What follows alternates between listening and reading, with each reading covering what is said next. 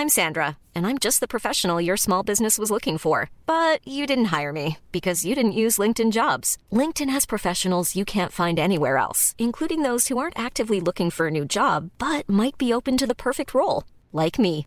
In a given month, over 70% of LinkedIn users don't visit other leading job sites. So if you're not looking on LinkedIn, you'll miss out on great candidates like Sandra. Start hiring professionals like a professional. Post your free job on linkedin.com/people today. Ça devient d'où cette envie de liberté là? Euh, d'a- d'avoir été dehors et euh, d'avoir le temps. Ah, À ce point? Ouais, ouais, ouais. Convaincu? Ouais. C'est ça Convaincu, ouais, ouais, convaincu. Ça t'a ouvert les chakras ou Non mais limite quoi, tu vois Euh, alors, je dirais pas ouvrir la, ouvrir la chakra, mais il y a une sorte de fascination pour le vivant qui s'est installée et qui encore plus cette année, là, maintenant 2023. Euh, quand tu fais pousser des trucs et que tu vois toute l'énergie déployée juste par une petite graine pour te produire autant d'abondance en, en fin de course, c'est juste, mais juste incroyable. Le vivant, le, le, le microscopique est incroyable. Exécuté par qui? Fabrice Florent. Fabrice Florent. Bonjour, bonsoir, bon après-midi à toutes et à tous et bienvenue dans ce nouvel épisode d'Histoire de succès. Chaque jeudi à partir de 6h du matin, je retrace avec une ou un invité son parcours de vie qui l'a amené à son succès depuis la petite enfance jusqu'à aujourd'hui. Je suis Fabrice Florent, je produis des super podcasts d'interviews et de discussions. En tout cas, moi, je les trouve super. Et je crée des contenus. Je fais parler des pères de paternité, des mères de maternité, des gens de leur rapport au succès. Je prends des mecs entre quatre yeux pour leur parler de masculinité. Je fais causer des gens de leur rapport à l'argent et de plein d'autres thèmes que je vous invite à découvrir en allant sur mon site fabflorent.com. f a b f l o r e n t.com. Si vous aimez cet épisode, vous pouvez aller écouter la bande-annonce du podcast pour en découvrir plus sur mon travail et mes autres podcasts. Si vous aimez mon travail, vous pouvez m'offrir un cadeau en échange en me soutenant financièrement et ainsi me donner un peu plus de sérénité en vous abonnant par exemple à mon Patreon ou en m'envoyant de l'argent sonnant et trébuchant. Allez dans les notes du podcast ou en allant sur fabflorent.com, f e donc vous y trouverez toutes les infos. Enfin, si vous aimez ce podcast, vous pouvez vous y abonner, mettre un chouette commentaire et 5 étoiles au podcast sur votre application de podcast préférée et surtout, surtout, surtout, partagez cet épisode et ce podcast autour de vous s'il vous a plu. Je suis sûr que vous connaissez des gens que mon travail pourrait intéresser. Vous pourrez également venir commenter avec mes auditrices et mes auditeurs chaque épisode directement sur mon Discord. Alors Discord, c'est un petit logiciel génial que je vous invite à découvrir, qu'il faut installer sur votre téléphone ou votre ordi. Vous pouvez également me suivre sur les différentes plateformes et réseaux sociaux. Vous pouvez vous abonner à ma newsletter et vous trouverez toutes ces infos pour me contacter dans les notes de cet épisode. Un grand merci d'avance et bonne écoute à vous. Merci Jigmé Merci à toi, Fabrice. de venir, au, de venir à mon micro. Euh, Jigmé, t'as as, une longue carrière en fait, dans l'air de rien, dans l'audiovisuel maintenant. Euh, un petit peu là. Ça fait euh, 10 piges, non? un- Ouais, ça, va faire 10 piges. Non, ça va faire 11 piges cette année. En- ben non, ça fait 11 piges même maintenant. Là, Ouais, Aujourd'hui. Ouais, ouais, ouais, le mois de juin. incroyable. Ouais. Euh, t'as- Donc aujourd'hui, en fait, euh, co- comment tu te décrirais, toi? T'es vite... enfin, c'est t'as- compliqué, hein Oh, je peux, tu- si, je, si je mets plein de slash, y a, Ouais, c'est ça. Vas-y, mets plein de slash. Euh, bah, je fais toujours de la création de contenu sur Internet, donc on- je bosse dans la prod audiovisuelle, je fais des vidéos techniquement, un peu de photos, même si j'en fais un petit peu moins. Euh, je fais de la cuisine et je fais du potager aussi. J'allie un peu les deux. J'allie les trois même du coup. Ouais. Je fais pousser des, des deux trois bricoles dans mon jardin et je les cuisine et je filme euh, tout ça. Waouh. Voilà. Et t'as eu une, une carrière de, on va dire 5-6 ans, c'est ça? Sur Euh, 6-7 ans même sur euh, YouTube avant Ouais, ça doit être ça parce que j'ai commencé en le 12 juin 2012 exactement. Euh, on en est pas loin au moment où tu enregistres. Euh, et du coup, je crois que ma dernière vidéo, elle date d'il y a peut-être de- 2018 ou 2019, Hmm. si je ne m'abuse, de 2018 peut-être. Et donc, tu as créé ça pendant. Enfin, tu as créé ce- ces, ces vidéos, tu as fait vraiment plein, plein de trucs euh, pendant 6-7 ans et tu as décidé de tout arrêter. Quasiment du jour au lendemain, en fait. Hein. Euh, ouais, ouais, ouais. T'as fait. plus rien reposté depuis. Non, j'ai plus rien reposté. J'ai continué de poster sur mes autres réseaux. Hmm. Mais euh, sinon, ouais, ouais. après, ça a l'air, euh, euh, comment dire, très soudain et brut comme ça. Mais comme j'avais d'autres activités sur d'autres chaînes YouTube et sur d'autres thématiques, je pense qu'effectivement, il y a pas mal de personnes qui ont dû dire, putain, il a tout arrêté du jour au lendemain. Alors qu'en fait, non, j'ai continué d'autres choses ailleurs. Hmm. C'est, on va dire, j'ai laissé un, un, un bac à sable pour un autre bac à sable Ouais. et s'amuser à faire d'autres choses, quoi. T'avais 2 millions d'abonnés. Enfin, t'as toujours 2 millions d'abonnés, en fait, parce qu'ils Ah, existent toujours. Ça a dû baisser un petit peu. Oui, oui, bah, bah, grosso modo, oui, oui, il y a une chaîne inactive. Donc tu as une chaîne inactive qui est là et qui bouge pas, qui est je crois que en fait aujourd'hui, alors tu vas peut-être me dire, je crois qu'en fait si tu donnes n'importe quel youtubeur 2 millions d'abonnés aujourd'hui, il est là, moi je prends ces 2 millions d'abonnés. Bah probablement, ouais. Euh, et toi, t'as décidé juste de les laisser dans un coin et de faire, bah, pff, je vais plus vous envoyer de trucs, quoi, ça me va. Euh, Pour l'instant, on sait jamais. Ouais. Peut-être que je referai des trucs, euh, mais bon, c'est c'est pas du tout à l'ordre du jour parce que j'ai priorité aux légumes. Les légumes n'attendent pas. non, non, mais c'est clair. À chaque fois, on me demanderait quand est-ce que tu fais des vidéos? Et je dis ouais, non, non, non, j'ai trop de trucs à faire, euh, potager, machin. euh, Vraiment priorité à ce que je fais pousser. Les gens à chaque fois ils hallucinent. Bah euh, ouais. ouais, ouais, mais t'as, t'as switché, t'es, reparti vivre à la campagne là, il y a 2-3 ans, c'est ça? Ouais, juste à- après la, la fin des, des confinements, grosso modo fin 2020. euh, en décembre 2020, euh, j'ai emménagé dans, dans mon terre-terre natale, voilà, en Dordogne, là où j'ai grandi. Je suis né, j'ai grandi euh, en Dordogne. Incroyable. Ouais. Et donc t'es devenu euh, agriculteur. Ouais, paysan. Parce Non, que t'as- euh, un énorme terrain, tu, tu dis que tu fais pousser des potagers, mais t'as, Ouais. quoi, plus de 3 hectares, c'est ouais, ça c'est- 3 hectares 5, ouais. ouais. Bon, Il y, a- il y a plus grand, il y a plus grand évidemment, mais. et comme j'ai un peu la sensation, on se connaît pas, mais que t'es un peu du genre intense, t'as décidé de pas faire les choses à moitié et t'as, t'as planté mais des milliers de trucs quoi. Euh, ouais, je- sincèrement, il y a, y a moyen de faire beaucoup plus grand encore. Ouais. Euh, mais j'y vais progressivement d'année en année. Et je sais que la première année, euh, il y a rien eu dans le potager. C'était vraiment à partir de, en gros, 2021, il s'est rien passé. C'est 2022 où j'ai commencé. J'ai presque l'impression que c'était le temps de semer la graine et de s'enraciner sur place. Ouais. Et de, de, de commencer à, à attaquer l'extérieur, on va dire. Incroyable. Ben, merci. Non mais et puis bah donc aujourd'hui tu postes sur euh, Insta et sur TikTok surtout, c'est ça? C'est ça. T'as, complètement mis de côté euh, la vidéo horizontale. euh, Il y a plus? Il y a, il y a, il y a plus. Non, non, c'est c'est terrible parce que je suis sûr là, euh, l'ancien moi qui ne jurait que par le 16 neuvième Oui. serait outré de voir ça. J'étais dans cette. Ah ouais, non mais Comment Et- ça une vidéo Ouais, verticale, c'est vertical, n'importe quoi. Filmé au téléphone en plus, non mais Honteux. quelle honte. du coup, j'ai du matos audiovisuel qui dort un peu parce que je l'utilise pas pour ces vidéos. Et la la la la prod au téléphone est quand même, bah regarde, hein, Bah oui. la prod au téléphone est quand même euh, vachement, euh, c'est ça facilite tout quoi. Bah oui. Et euh, c'est c'est moins lourd à gérer, c'est moins lourd à porter, euh, à dérocher, etc., etc. Et non, non, non, maintenant c'est vertical parce que je me suis dit, tiens, je vais faire un autre exercice. Parce que le, le 16 neuvième, alors, forcément, je vais en refaire un jour. J'imagine que YouTube, je referai des vidéos, mais peut-être dans quelques années. Hmm. Et peut-être sur des thématiques euh, qui me parlent le plus, pas forcément sur l'humour, mais sur euh, potager et cuisine. Once again. voilà, ouais, exactement. Mais du coup, non, l'exercice vertical était assez marrant. En fait, j'ai- j'ai j'ai essayé ça, je me suis dit, oh, en fait, c'est c'est fun. Je disais, euh, je trash talkais là-dessus, et finalement, ouais, c'est c'est marrant, quoi. Il y a que les cons qui changent pas d'avis quoi. Exactement. Un peu. ouais. Et puis. euh, Pourtant, je peux être con, hein, des fois. Non, bah, on, on- on l'est tous, hein. T'inquiète pas. Je, je- oui, forcément. Et mais aussi, surtout, j'ai l'impression que ça te facilite, ça doit te faciliter grandement la vie. À, à de ce fait-là, euh, bah, tu filmes toi-même. Ouais. Tu, tu ne te filmes plus ou quasiment plus. c'est ça. Tu filmes beaucoup. euh, alors, tes plantes, tes légumes. euh, Comment je les cuisine. tu les cuisines, etc. Et, et j'imagine que pour toi, c'est aussi vachement plus simple. Et ça, ça peut-être, on va en parler, mais ça t'a un peu allégé la vie aussi d'avoir peut-être euh, moins de gens employés, moins de charges et que tu fais tout tout seul. Totalement. Tu fais tout Totalement. tout seul Je aujourd'hui. fais tout tout seul, ouais. Il y a certains, euh, alors pas pas mes montages forcément, mais certains montages quand, par exemple, des productions en marque blanche pour euh, pour des, des entreprises, etc., etc. Là, parfois, ça m'arrive de déléguer certains montages. Euh, mais sinon, tout ce que je produis en fait sur sur mes réseaux, c'est vraiment pour le coup euh, fait, du fait maison. Ouais. T'as plus de réalisateurs, réalisatrices, euh, ouais. Plus personne, plus de cadrage, plus plus rien. Voilà. Genre euh, one man à l'ancienne, on va dire. Exactement, c'est ça. C'est un peu un retour aux sources quelque part parce que YouTube, quand j'ai commencé, c'était ça. Oui. hein. C'était à à la débrouille, mais sauf que maintenant, c'est à la débrouille avec euh, quand même une certaine expérience euh, acquise et, euh, et du matériel euh, qui a été, on va dire, maîtrisé au, au fil du temps. Ouais. Voilà. Donc, euh, 10 ouais, ans d'expérience feront toujours la différence. Hein. euh, oui, oui, oui.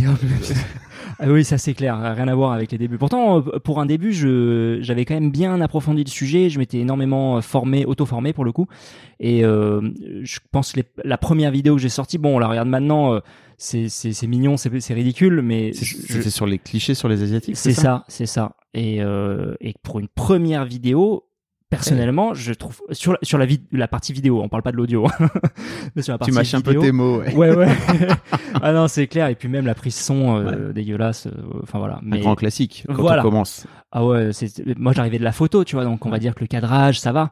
Mais alors l'audio, euh, Non mais les gars, si vous vous lancez dans la vidéo, vraiment soignez votre son parce que Oui. En fait c'est 90% des gens de ce, de ce que les gens entendent quoi. À la limite, euh, vous avez une super image, c'est super, mais effectivement, euh, c'est dégueulasse, tu te barres. tu, restes, tu restes trois secondes, tu dis je n'entends rien. Voilà, Allez, c'est super beau, mais je comprends rien. Allez, salut. Donc ouais ouais, c'est c'est vrai que t'as t'as upgrade, mais c'est c'est marrant parce que en plus j'ai- je trouve que dans ta première vidéo qui date de 2012, 12, donc c'est ça, euh, il y a un peu une vibe euh, bref. C'est très marrant parce que euh, Bref était sorti, je crois, l'année d'avant. Ouais, ouais, ouais, ouais. Il y avait le ce montage un peu dynamique Ouais. pour le coup que je, trouve je trouvais vachement cool. Ouais, c'est ça. Et je me souviens que tout le monde à l'époque faisait du, du podcast euh, face caméra. Ouais. Et je me suis dit en fait non, j'ai pas envie, j'ai pas envie de faire ça. euh, tout simplement parce que de manière générale, je, je, je n'aime pas forcément faire comme tout le monde. Même si des fois j'y viens, tu vois, TikTok, je, je me refusais d'y aller et j'y suis comme un gros bêta. Mais parce qu'il y a des super opportunités de, de créer, en plus, c'est c'est- Mm. c'est carrément génial. Et euh, en plus de ça, je me suis dit non, si, si je fais de la vidéo, je veux essayer de faire un truc euh, joli avec des plans un petit peu léchés et euh, qui est du challenge. En fait, pour moi, il faut qu'il y ait un petit peu de, de challenge. Ouais. Donc je suis, dit, bah, le, pour moi, le challenge, c'est de faire une, une vraie vidéo, une, une fiction entre guillemets. Et c'est vrai que euh, bref, pour le coup, a redéfini euh, les Oui. Tous les codes de, de, de production de contenu un peu dynamique et, euh, et, et bien bien écrit, bien narré. Et euh, c'était très inspirant pour le coup. Ouais. Bah oui, je me doute. Euh, on va reparler de tout ça. hein. On va Oui. parler aussi de comment comment t'en es venu à te lancer sur YouTube et comment tu finis par regarder des légumes pousser parce que finalement, j'allais dire c'est pas non, ça serait vraiment réducteur de dire c'est ton job d'attendre que ça pousse parce que vraiment il suffit de se suivre un peu sur Insta et sur TikTok pour voir que c'est beaucoup de travail. Oui. C'est même limite beaucoup plus de travail que juste Que de la prod. une vidéo par semaine quoi. Oui. Dans ta chambre et machin. Oui. Ça a l'air d'être vraiment beaucoup de taf. Oui, mais c'est plus satisfaisant. Tu vas m'expliquer aussi Ouais. pourquoi. Ouais. Euh, mais avant ça, la première question que je pose à tous mes invités, c'est à quoi tu ressemblais quand tu avais 7-8 ans? Euh, J'avais peut-être l'air un peu plus asiatique, peut-être les yeux un peu plus étirés, Ah bon? Euh, beaucoup de cheveux. Ouais, ouais, beaucoup de cheveux. Je suis né avec beaucoup de cheveux. Euh, mais non, non, j'ai envie de dire, tu prends, euh, tu prends juste le thé ici, les yeux, le nez et un peu la bouche, et tu le mets sur un, un mini moi, on va dire, et je ressemblais à ça. Avec ouais, les yeux un peu plus, en, un peu plus en, un peu plus étirés, un peu plus profonds en couleur, enfin en noir du coup. Ouais. Et, et voilà. Tu perds ton asiatitude euh, en, en, en vieillissant, tu crois? Ouais, j'ai l'impression. Ton ouais. métissage. euh, Peut-être, ouais. quoi, quoi que je suis en train de peut-être de le retrouver et de me refaire un beau bronzage agricole dehors là, donc euh, je reprends des couleurs. ok. Et sinon, en termes de personnalité, à quoi tu ressembles? Hey, I'm Ryan Reynolds. Recently, I asked Mint Mobile's legal team if big wireless companies are allowed to raise prices due to inflation. They said yes. And then when I asked if raising prices technically violates those onerous two year contracts, they said, What the f are you talking about, you insane Hollywood ass? So to recap, we're cutting the price of Mint Unlimited from $30 a month to just $15 a month. Give it a try at mintmobile.com slash switch. $45 upfront for three months plus taxes and fees. Promo for new customers for limited time. Unlimited more than 40 gigabytes per month. Slows. Full terms at mintmobile.com. Euh, petit, toujours euh, plutôt discret, assez euh, réservé, parfois euh, peut-être un peu euh, espiègle. Euh, ouais. Vraiment, ce- cet adjectif. Ouais. ça me, moi, ça me fait penser à Candy. Pardon, le, ah le ouais. dessin animé. euh, un peu d'astuce, espièglerie, c'est la vie de Candy, quoi. Tu vois. si tu me dis espiègle, je pense à Candy. Je suis ah bon, bah, très bien. Oh merde. Non, c'est Euh, bien. ouais. J'imagine très bien espiègle. Euh, et toujours euh, très concentré et intéressé et euh, tranquille, de manière générale tranquille. Ça a toujours, euh, toujours été ça. Et, euh, Tu l'as encore aujourd'hui, t'as l'impression? Ouais, maintenant, ouais. Ah, c'est- D'ailleurs, c'est marrant, parenthèse, il y a plein de gens qui disent Ah putain, t'es pas comme dans tes vidéos. J'ai bah euh, non, euh, dans les vidéos que je faisais à l'époque euh, sur YouTube, Ou je faisais le con, quoi. ouais. Je speed, je faisais le con, c'est un rôle, quoi. Même si des fois, je peux être comme ça sur, sur des coups, mais c'est plus pour déconner. Mais sinon, de manière générale, je suis, je suis plutôt tranquille. Mais donc, t'arrives à jouer ce, ce personnage un peu speed Ah oui, oui, oui, sans problème, Ouais. sans problème. Et, de faire, et de faire le con. Mais c'est Ouais. pas ta nature profonde. Non, c'est pas. Alors d'ailleurs, ça, ça, euh, je parlais de personnes euh, que, ça- que ça intriguait et ça, ça commençait par une de mes tantes euh, qui est psy et qui ne comprenait pas. Non mais je ne comprends pas que. Es-tu schizophrène Voilà, non, c'est- limite ça, quoi. Tu une double personnalité. Ouais. ah merde, c'est vrai à ce point? Ouais, ouais, ouais. Mais de manière générale, non, je, je suis tranquille, posé et euh, concentré, on va dire. Ok. On a tous des facettes, hein. Oui, oui, oui. Euh, et sans doute tu faisais exprimer ta facette euh, de bon con euh, dans tes vidéos, quoi. Ouais, ouais, ouais, ouais. Tu l'as toujours un peu là. Je, je peux l'avoir. Tu la, tu la dissémines euh, Ouais, je peux l'avoir. dans un. oui, oui, oui. Ça se sent. Voilà, mais maintenant sur les contenus que je fais, c'est vraiment, euh, c'est tranquille, C'est les, les- légumes c'est qui les font les cons, légumes. Voilà. Et les légumes, on sait à quel point c'est des gros déconneurs. voilà. Ok, donc plutôt, plutôt chill. Comment ça se passe ton collège, collège Ah ouais, lycée, tu passes quoi de de- d'enfance à collège. Ouais, bah 7-8 ans, euh, ouais. Euh, alors moi, j'ai grandi à la campagne. Vraiment, je, suis- je suis né à Sarlat et j'ai grandi euh, en Dordogne, Sarlat. ouais, dans, dans le Péri- Périgord noir. Donc, Quel beau pays. ouais, c'est très mignon. Après Sarlat, ça reste quand même très touristique. Oui. Mais le, le Périgord noir, donc le, le Périgord dans, dans- dans lequel se trouve Sarlat, est très très joli, très beaucoup de forêts. J'ai pas pas envie de dire mystérieux, mais il y a c'est toujours associé un peu à la truffe, euh, au cèpe. Il y a un truc euh, d'ailleurs lié à la nourriture aussi, dans- particulièrement Oui. dans ce Périgord. Et euh, donc j'ai j'ai grandi là. J'étais au collège à, à Montignac, donc Montignac, la ville de Lascaux. Et euh, j'étais le seul asiate dans le collège. Et d'ailleurs dans le dans le en primaire pareil, je crois que j'ai toujours été le seul asiate. Incroyable. Ouais, ouais, vraiment à la campagne. Donc, euh, non, non, le, le, le collège s'est bien passé. Euh, J'ai, j'étais bon élève. Je, en fait, j'ai toujours été bon élève jusqu'en cinquième. Ok. À partir du moment où j'ai réalisé que l'école, je m'en foutais un tout petit peu. J'ai un peu lâché en fait. Jusqu'en sixième j'étais à je sais pas peut-être 17 de moyenne euh, c'était euh, j'étais toujours super super bon élève. Et en fait en cinquième je crois que le, déclic dans le mauvais sens pour le coup c'était euh, sur un cours de maths où il y avait des équations et le prof il a moi je comprenais pas à quoi ça servait quoi. Et le prof n'a pas su expliquer concrètement c'était vraiment un vieux de la vieille Ah, t'as bête. posé la question chiante de Monsieur, à quoi ça sert les maths, c'est ça? Ouais, grosso modo, c'est ça. Ouais. Et puis, j'ai pas compris. Enfin, à quoi, à quoi ça sert les maths? Bien sûr que ça sert, mais Bah, à partir quand- du moment où je ne vois pas l'utilité Oui, dans mon ça. quotidien, même Mm. si j'avais, euh, j'étais en cinquième, donc j'avais 12 ans, et ben je me suis dit, mais en fait, euh, je m'en fous quoi. à quoi ça sert? Si je peux même pas comprendre à quoi ça sert, euh, pourquoi Bah le faire? oui. Et en fait, j'ai surtout réalisé que je pouvais quand bien même passer à la classe supérieure en faisant beaucoup moins. Et c'est ce que j'ai fait. c'est ce que j'ai fait. Donc je suis passé de très très bon à très moyen parce que je savais que je pouvais arriver à être très bon et j'avais surtout envie d'être tranquille quoi. C'est surtout ça. Qu'est-ce que tu faisais de ce temps alors? Moi je, je dessinais beaucoup. Hmm. Euh, je jouais aux cartes Magic à l'époque. Oh là là, un Euh, je- bon nerd. ah grave, ah oui très très. Ouais, Je jouais aux jeux vidéo évidemment. J'avais j'avais une Super NES puis à l'époque c'était une j'avais une une PS1 pour le coup. Bah oui. C'est la première PlayStation. Euh, je revisualise. Je faisais beaucoup de modélisme aussi, beaucoup de peinture. Je faisais de la, de- de- des miniatures 1 35e euh, Seconde Guerre mondiale. Je Ah ouais. mon temps- ouais, ouais, c'était très euh, nerd encore. Bah oui. Mais non, non, je faisais plein de trucs et je dessinais beaucoup. Euh, il y a très longtemps, je voulais euh, être dessinateur, illustrateur. Mais je, je ne l'ai pas fait. Mais T'étais enfant unique, c'est ça? Ouais, ouais, ouais. Donc, vraiment ce truc Ouais. de s'occuper tout seul et de. ça, ouais. Je jouais beaucoup au Lego, même si en sixième, cinquième, c'était moins le cas. Mais euh, j'ai été enfant unique pendant 19 ans. J'ai une petite sœur Mhm. maintenant qui a 14 ans. Ok. On a 19 ans d'écart. Ouais. ouais, ouais. Mais du coup, voilà, l'école, euh, je, en fait, j'ai vraiment euh, lâché pour me dire, bah, en fait, ça va, c'est simple, quoi. Donc, pourquoi se, se, se démener alors que je peux faire moins, passer quand même et être vraiment tranquille? Donc, Ouais. c'est à peu près ce que j'ai fait. Donc, en, en maths, quand même, ça m'a valu quelques engueulades avec, avec mes parents. Tes parents Et- font quoi Euh, mes parents, à l'époque, ils étaient euh, vendeurs de fromage sur les marchés, donc je les aidais euh, déjà les certains week-ends. Ok. Je commençais à bosser, euh, j'avais 11 ans et je faisais un billet euh, temps en temps les week-ends avec eux, quoi. Mais tu filais des sous Et je faisais un petit peu de sous, voilà. Mm. Je, je commençais déjà à, à bosser, euh, à, à connaître ce que c'était que le travail. Et surtout sur les marchés, tu te lèves hyper tôt, t'as as les mains dans le fromage, Ouais. il fait froid. euh, Il y avait un truc, euh, je vais pas dire à la dure parce que c'était pas forcément le cas, mais c'est tu, tu, Oui, c'est tu pas- mets un pied dans, dans le monde du travail euh, d'adulte, quoi. Quand t'as 11 ans, t'as pas forcément envie de faire ça. Ah pas du tout. Ah Voilà. non, non, je préférais euh, parfois rester vraiment à la maison et jouer à l'ordinateur ou. Tes parents t'obligeaient alors? Euh, non, non, mais ils suggéraient. Mais à partir du moment où j'ai compris que je pouvais gagner un petit peu de sous Mm. et après me payer des trucs, je je trouvais ça cool, quoi. Ok. Et puis en plus, euh, j'ai appris à aimer le fromage parce qu'au début, moi, j'étais vraiment en mode euh, manger que des Babybel et des Kiri. Et euh, au fur et à mesure, mon Tes palais. parents devaient s'étrangler, quoi. Ah, légèrement, ouais.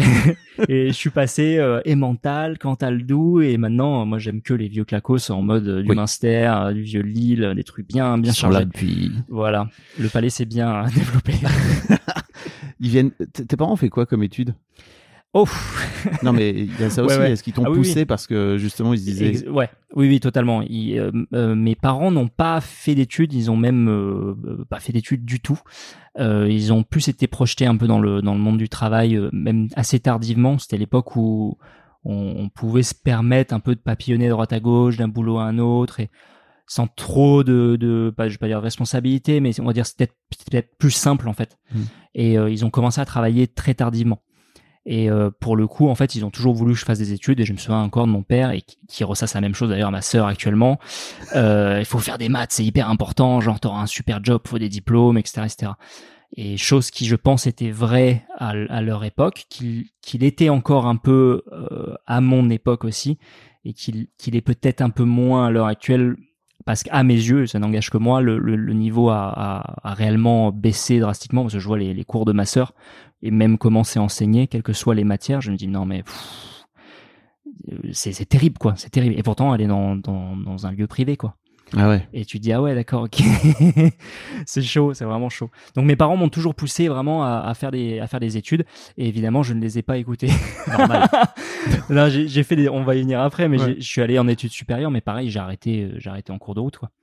Et tes parents te. Oui, c'est ça. Tes parents te poussaient euh, pour que t'aies un vrai métier entre guillemets. Ah oui oui to- totalement. On va y revenir, mais à mon Ouais, avis. ouais. ça- clairement, clairement. Ah ouais, non, non, c'était hyper important. Et mon père me, me, me, me présentait l'exemple d'un de ses amis euh, qui, qui a un super job parce qu'il était super bon en maths et que maintenant il, il est vraiment demandé Hmm. et que voilà, genre ça, ça lui a changé sa vie quoi.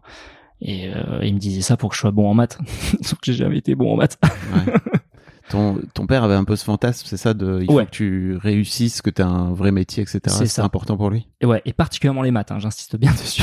Mais pourquoi Les maths en Mais maths parce que il avait toujours cet exemple de son pote qui était excellent Ah oui. en maths et qui a pu faire euh, docteur et puis après qui, qui est parti sur d'autres euh, d'autres types de métiers où euh, vraiment il, il gagne très bien quoi. Ok. Et euh, pas du tout pour moi. Mais si j'ai bien compris, donc euh, ce qui se passe après pour toi, c'est que tu finis par faire euh, euh, des. Tu, tu, tu passes un, ton bac, c'est ça? Tu passes un, tu passes un bac. Ouais euh, ouais, bac- alors littéraire pour le coup, Ouais. tu vois, on les maths euh, ciao. ouais. En fait, moi, j'ai fait vraiment le, le, le cursus très classique euh, collège-lycée.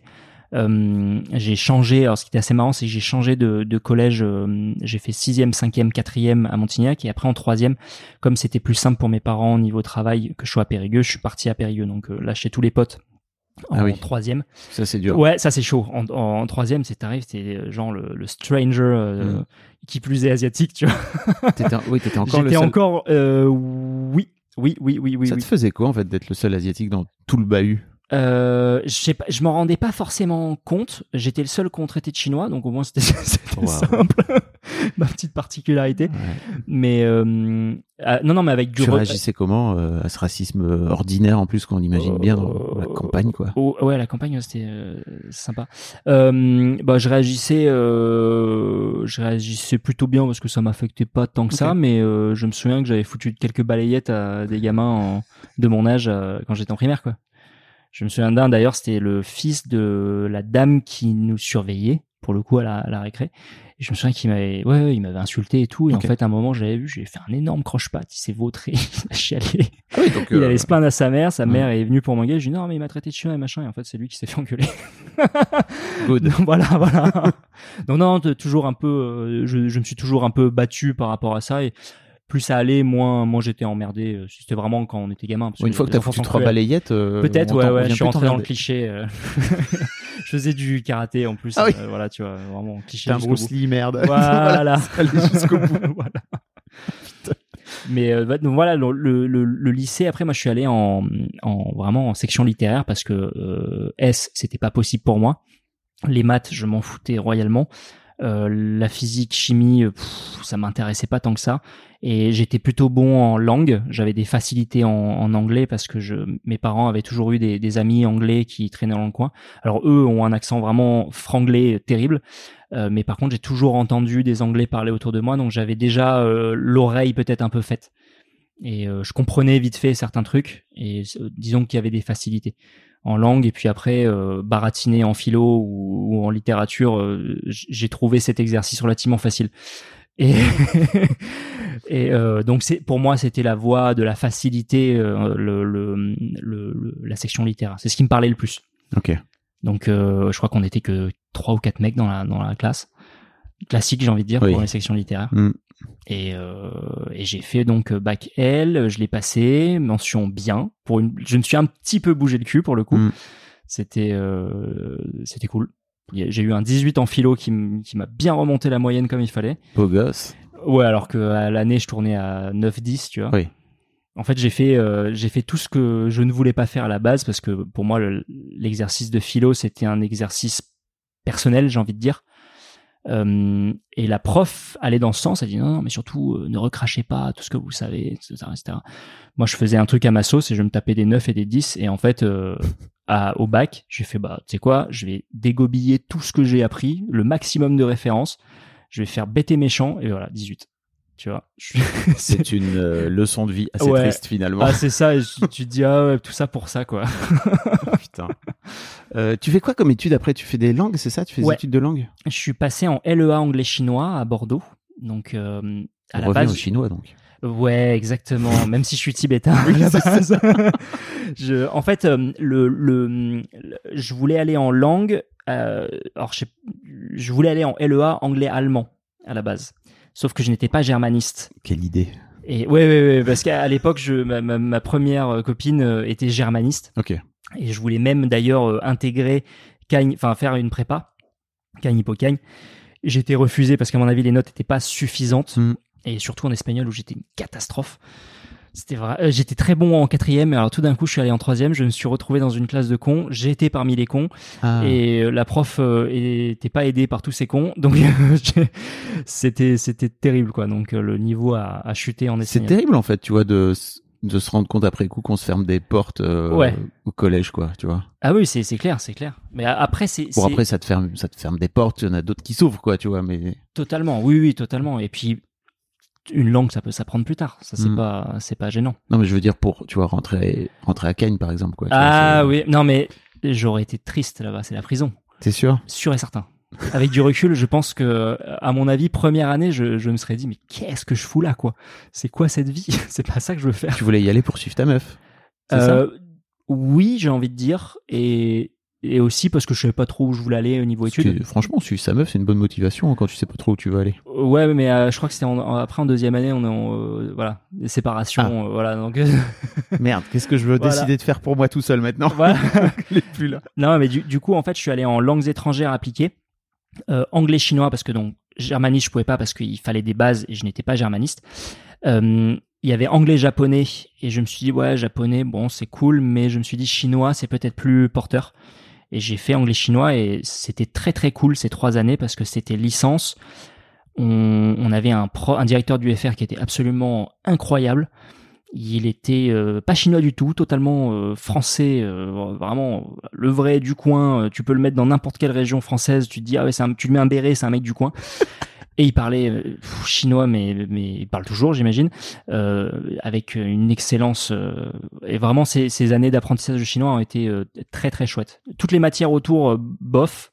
Hmm. Mais euh, pour le coup, euh, c'était trois très belles années où j'ai rien foutu du tout, si ce n'est en chinois. Putain, ouais, ok. Ouais, ouais. Pareil, tu vois, même, même euh, constat, en fait, euh, j'ai réalisé que il y a certains cours où je pouvais ne pas y aller, les préparer de mon côté, préparer, faire des recherches de mon côté tout seul, et j'allais beaucoup plus vite comme ça.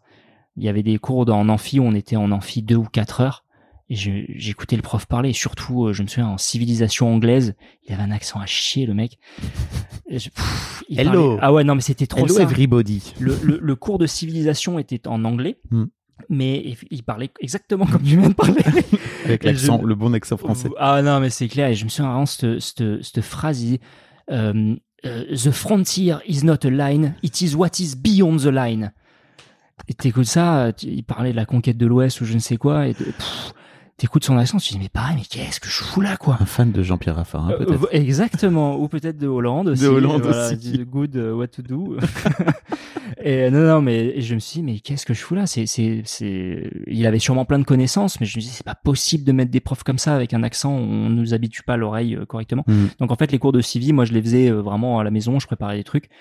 Et euh, surtout, j'allais dans d'autres amphis. J'allais avec des potes qui étaient en espagnol.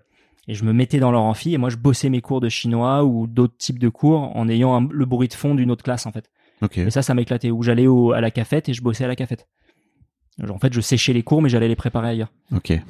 Et, sauf le chinois où j'allais parce que c'était très très cool. T'étais déjà un être indépendant, en fait. To- totalement, totalement. C'est et en fait, je, je, je, je me suis posé euh, sur la licence vraiment en mode, euh, je peux être tranquille, je peux faire ça.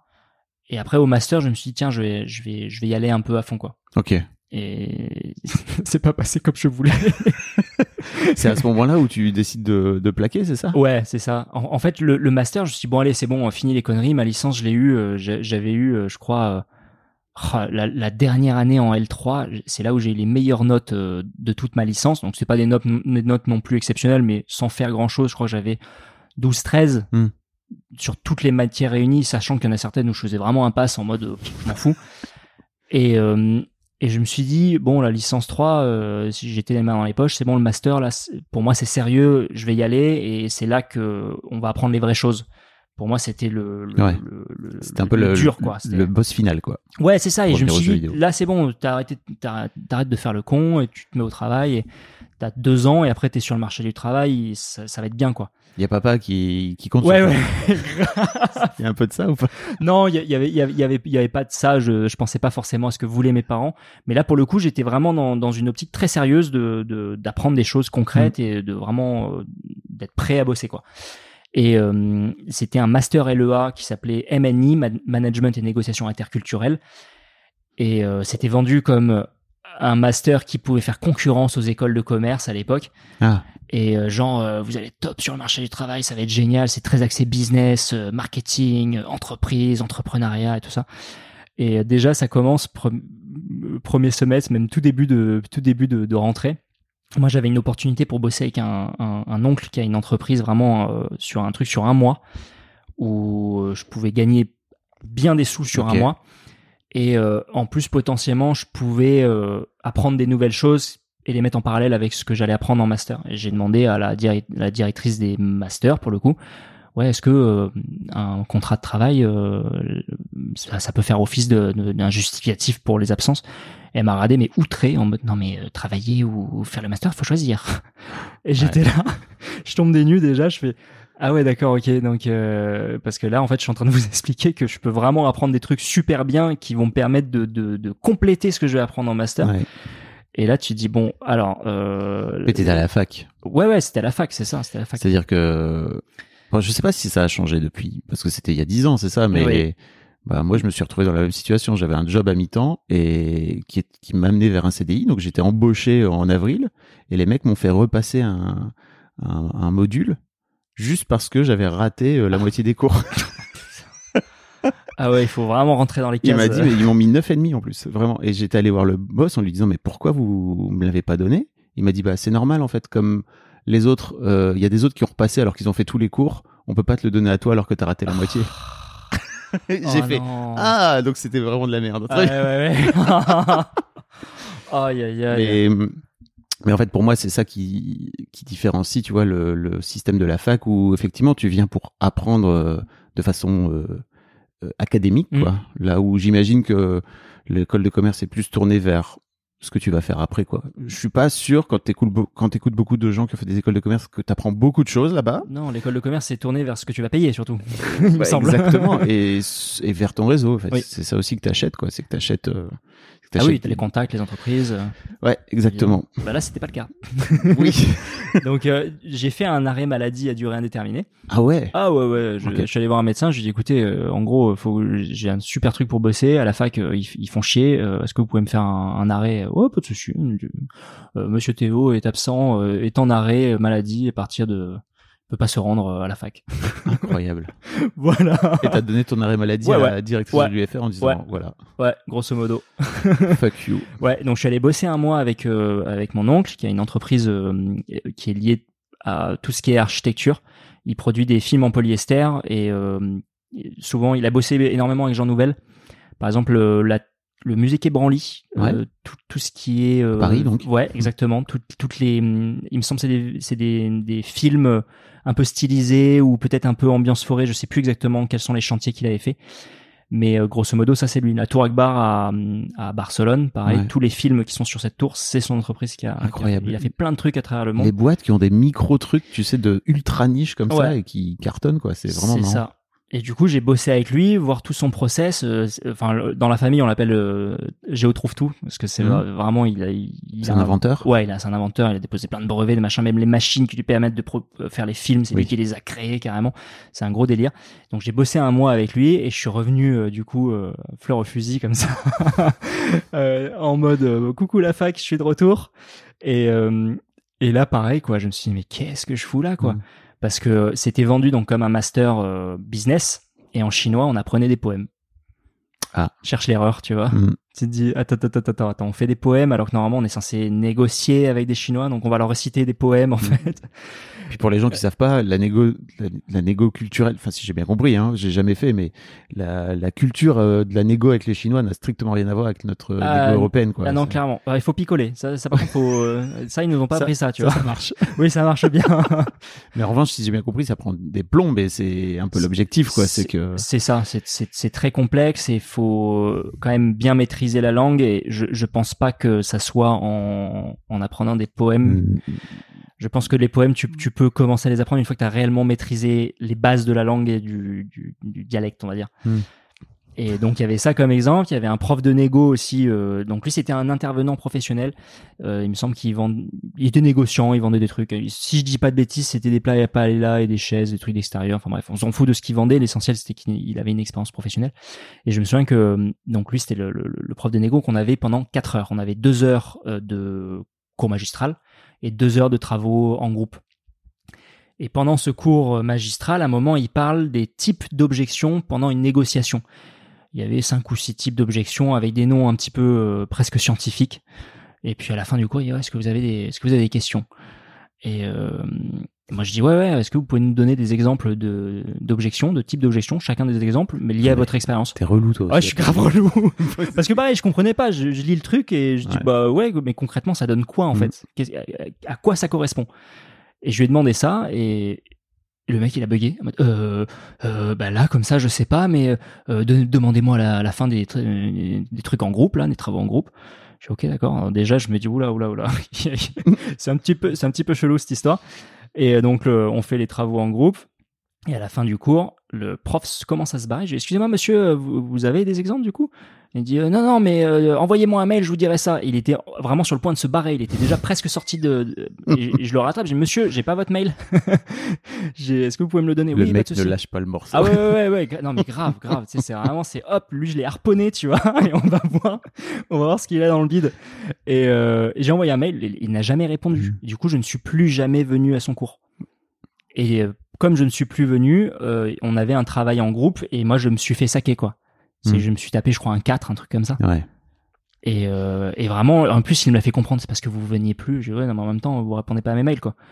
Et, Ouais. et là, je me suis dit, non, mais c'est, en fait, c'est quoi? Je suis chez les clowns, quoi. Et avec du recul, euh, non, pas forcément, parce qu'il y a quand même quelques camarades qui ont, qui ont trouvé des super jobs. Alors, c'est marrant parce qu'ils ont tous terminé, bon, forcément, c'était Bordeaux, mais tous terminé négociant dans des boîtes liées au, au pinard. Au vin, ouais. Voilà, euh, donc ils ont des super tafs, mais c'est pas ce que moi j'aurais souhaité faire. Bah oui, clairement. Ouais, ouais, ouais. Enfin, la preuve. Ah bah, voilà, voilà. Et donc là, euh, grosso modo, en fait, je réalise ça. Et on, on arrive en fin de premier semestre. Je vais pour passer euh, le- le- les examens, les, les partiels. Et en fait, je commence à ouvrir mes cours de droit, d'économie, et je commence à les lire en mode.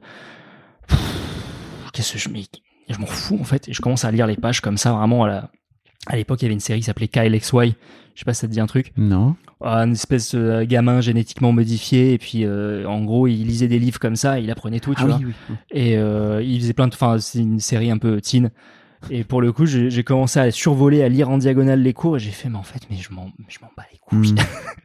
et j'y suis allé les mains dans les poches. Non, vraiment. Et je me souviens que écho et droit, je crois que je n'ai jamais autant baratiné sur une copie de ma vie. Je suis arrivé vraiment les mains dans les poches, alors que tout le monde avait appris le machin. et Ah tout. oui. Et, je- et respectivement, je crois que j'avais eu 12 et 13. Ouais. Et quand j'avais vu les notes, j'ai fait, mais attends, euh, dans, dans quel master tu arrives vraiment les mains dans les poches en n'étant jamais allé en cours et t'as 12 et 13 Pour moi, ça avait pas de valeur, en fait. Mm. Cette, cette note-là, euh, c'était vraiment... euh, ça ça n'avait aucun sens. Pour moi, j'aurais dû me prendre un, un 2 ou un 3. Et, euh, Donc de ce fait-là, tu, je me suis dit, oui, tu les as pas respectés. T'as pas respecté ton, ton propre, Ouais, ton propre master, quoi. Ah ouais, non, et, et- et j- j'avais des derniers partiels à passer. Je me souviens, je crois que c'était un oral de chinois. Et j'y étais pas allé parce que je suis parti en vacances avec mes parents. Et euh, ils étaient partis en vacances. euh, à l'époque, ils étaient en restauration pour le coup. Mm. Et ils se prenaient toujours les vacances en janvier, grosso modo. Et là, on était parti, il me semble, au Maroc, à Essaouira.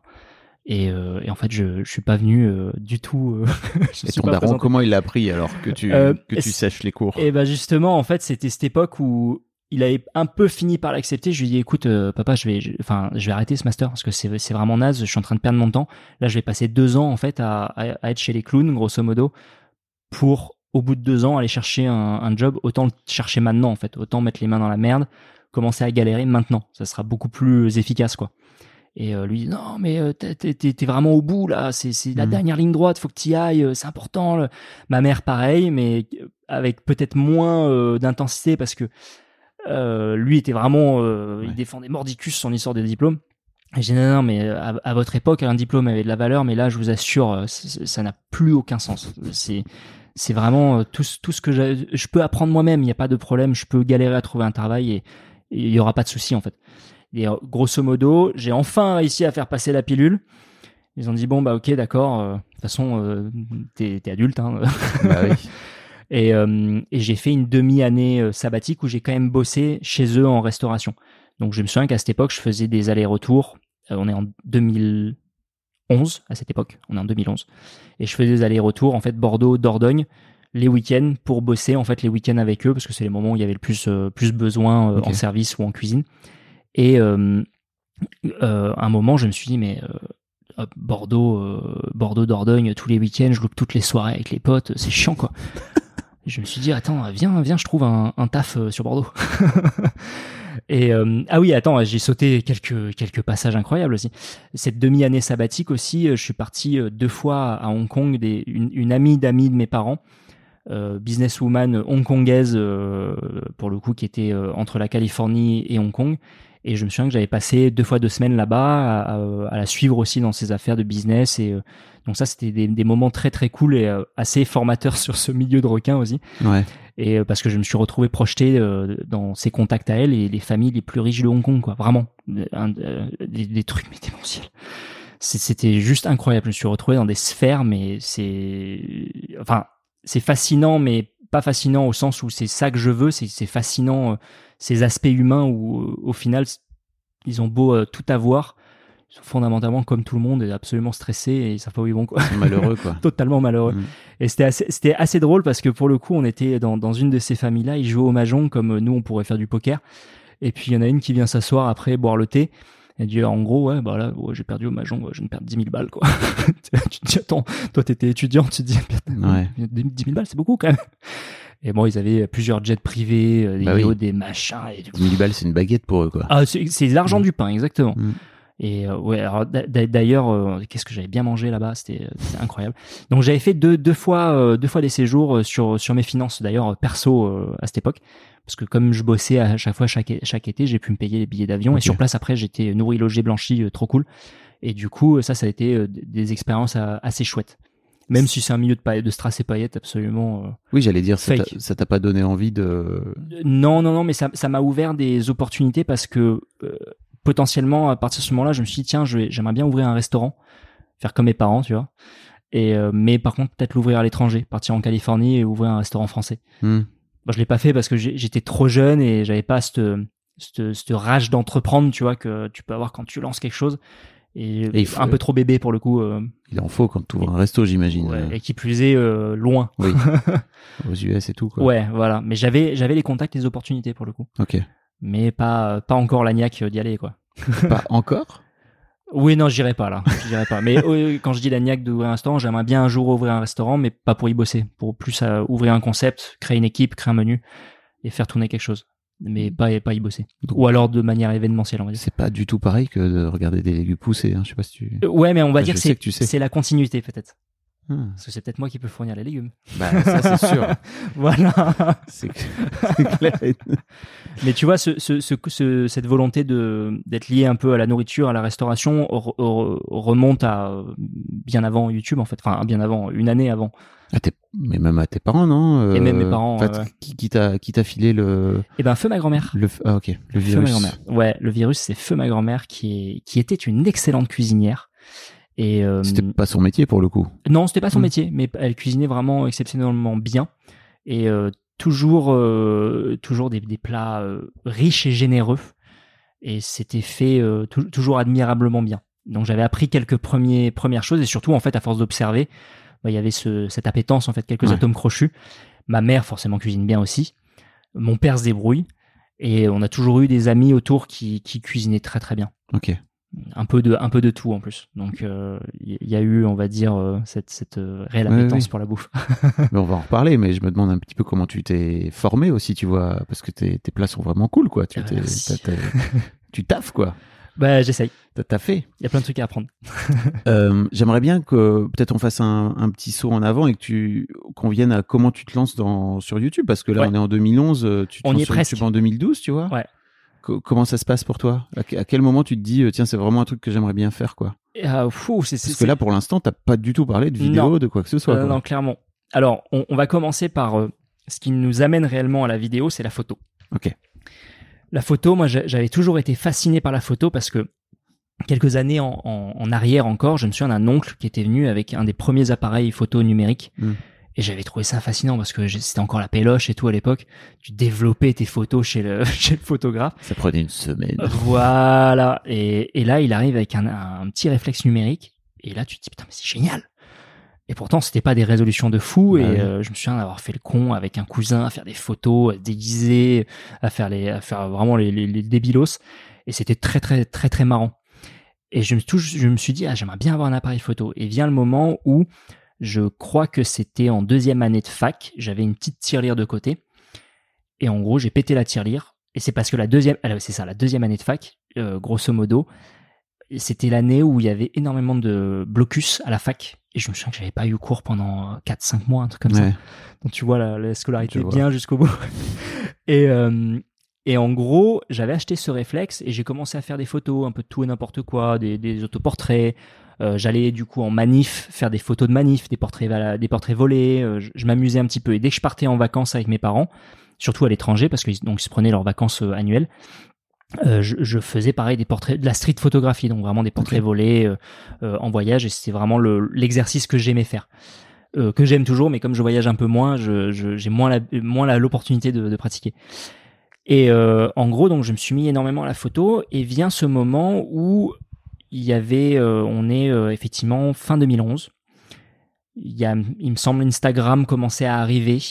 Les gens commencent à faire des photos avec des smartphones.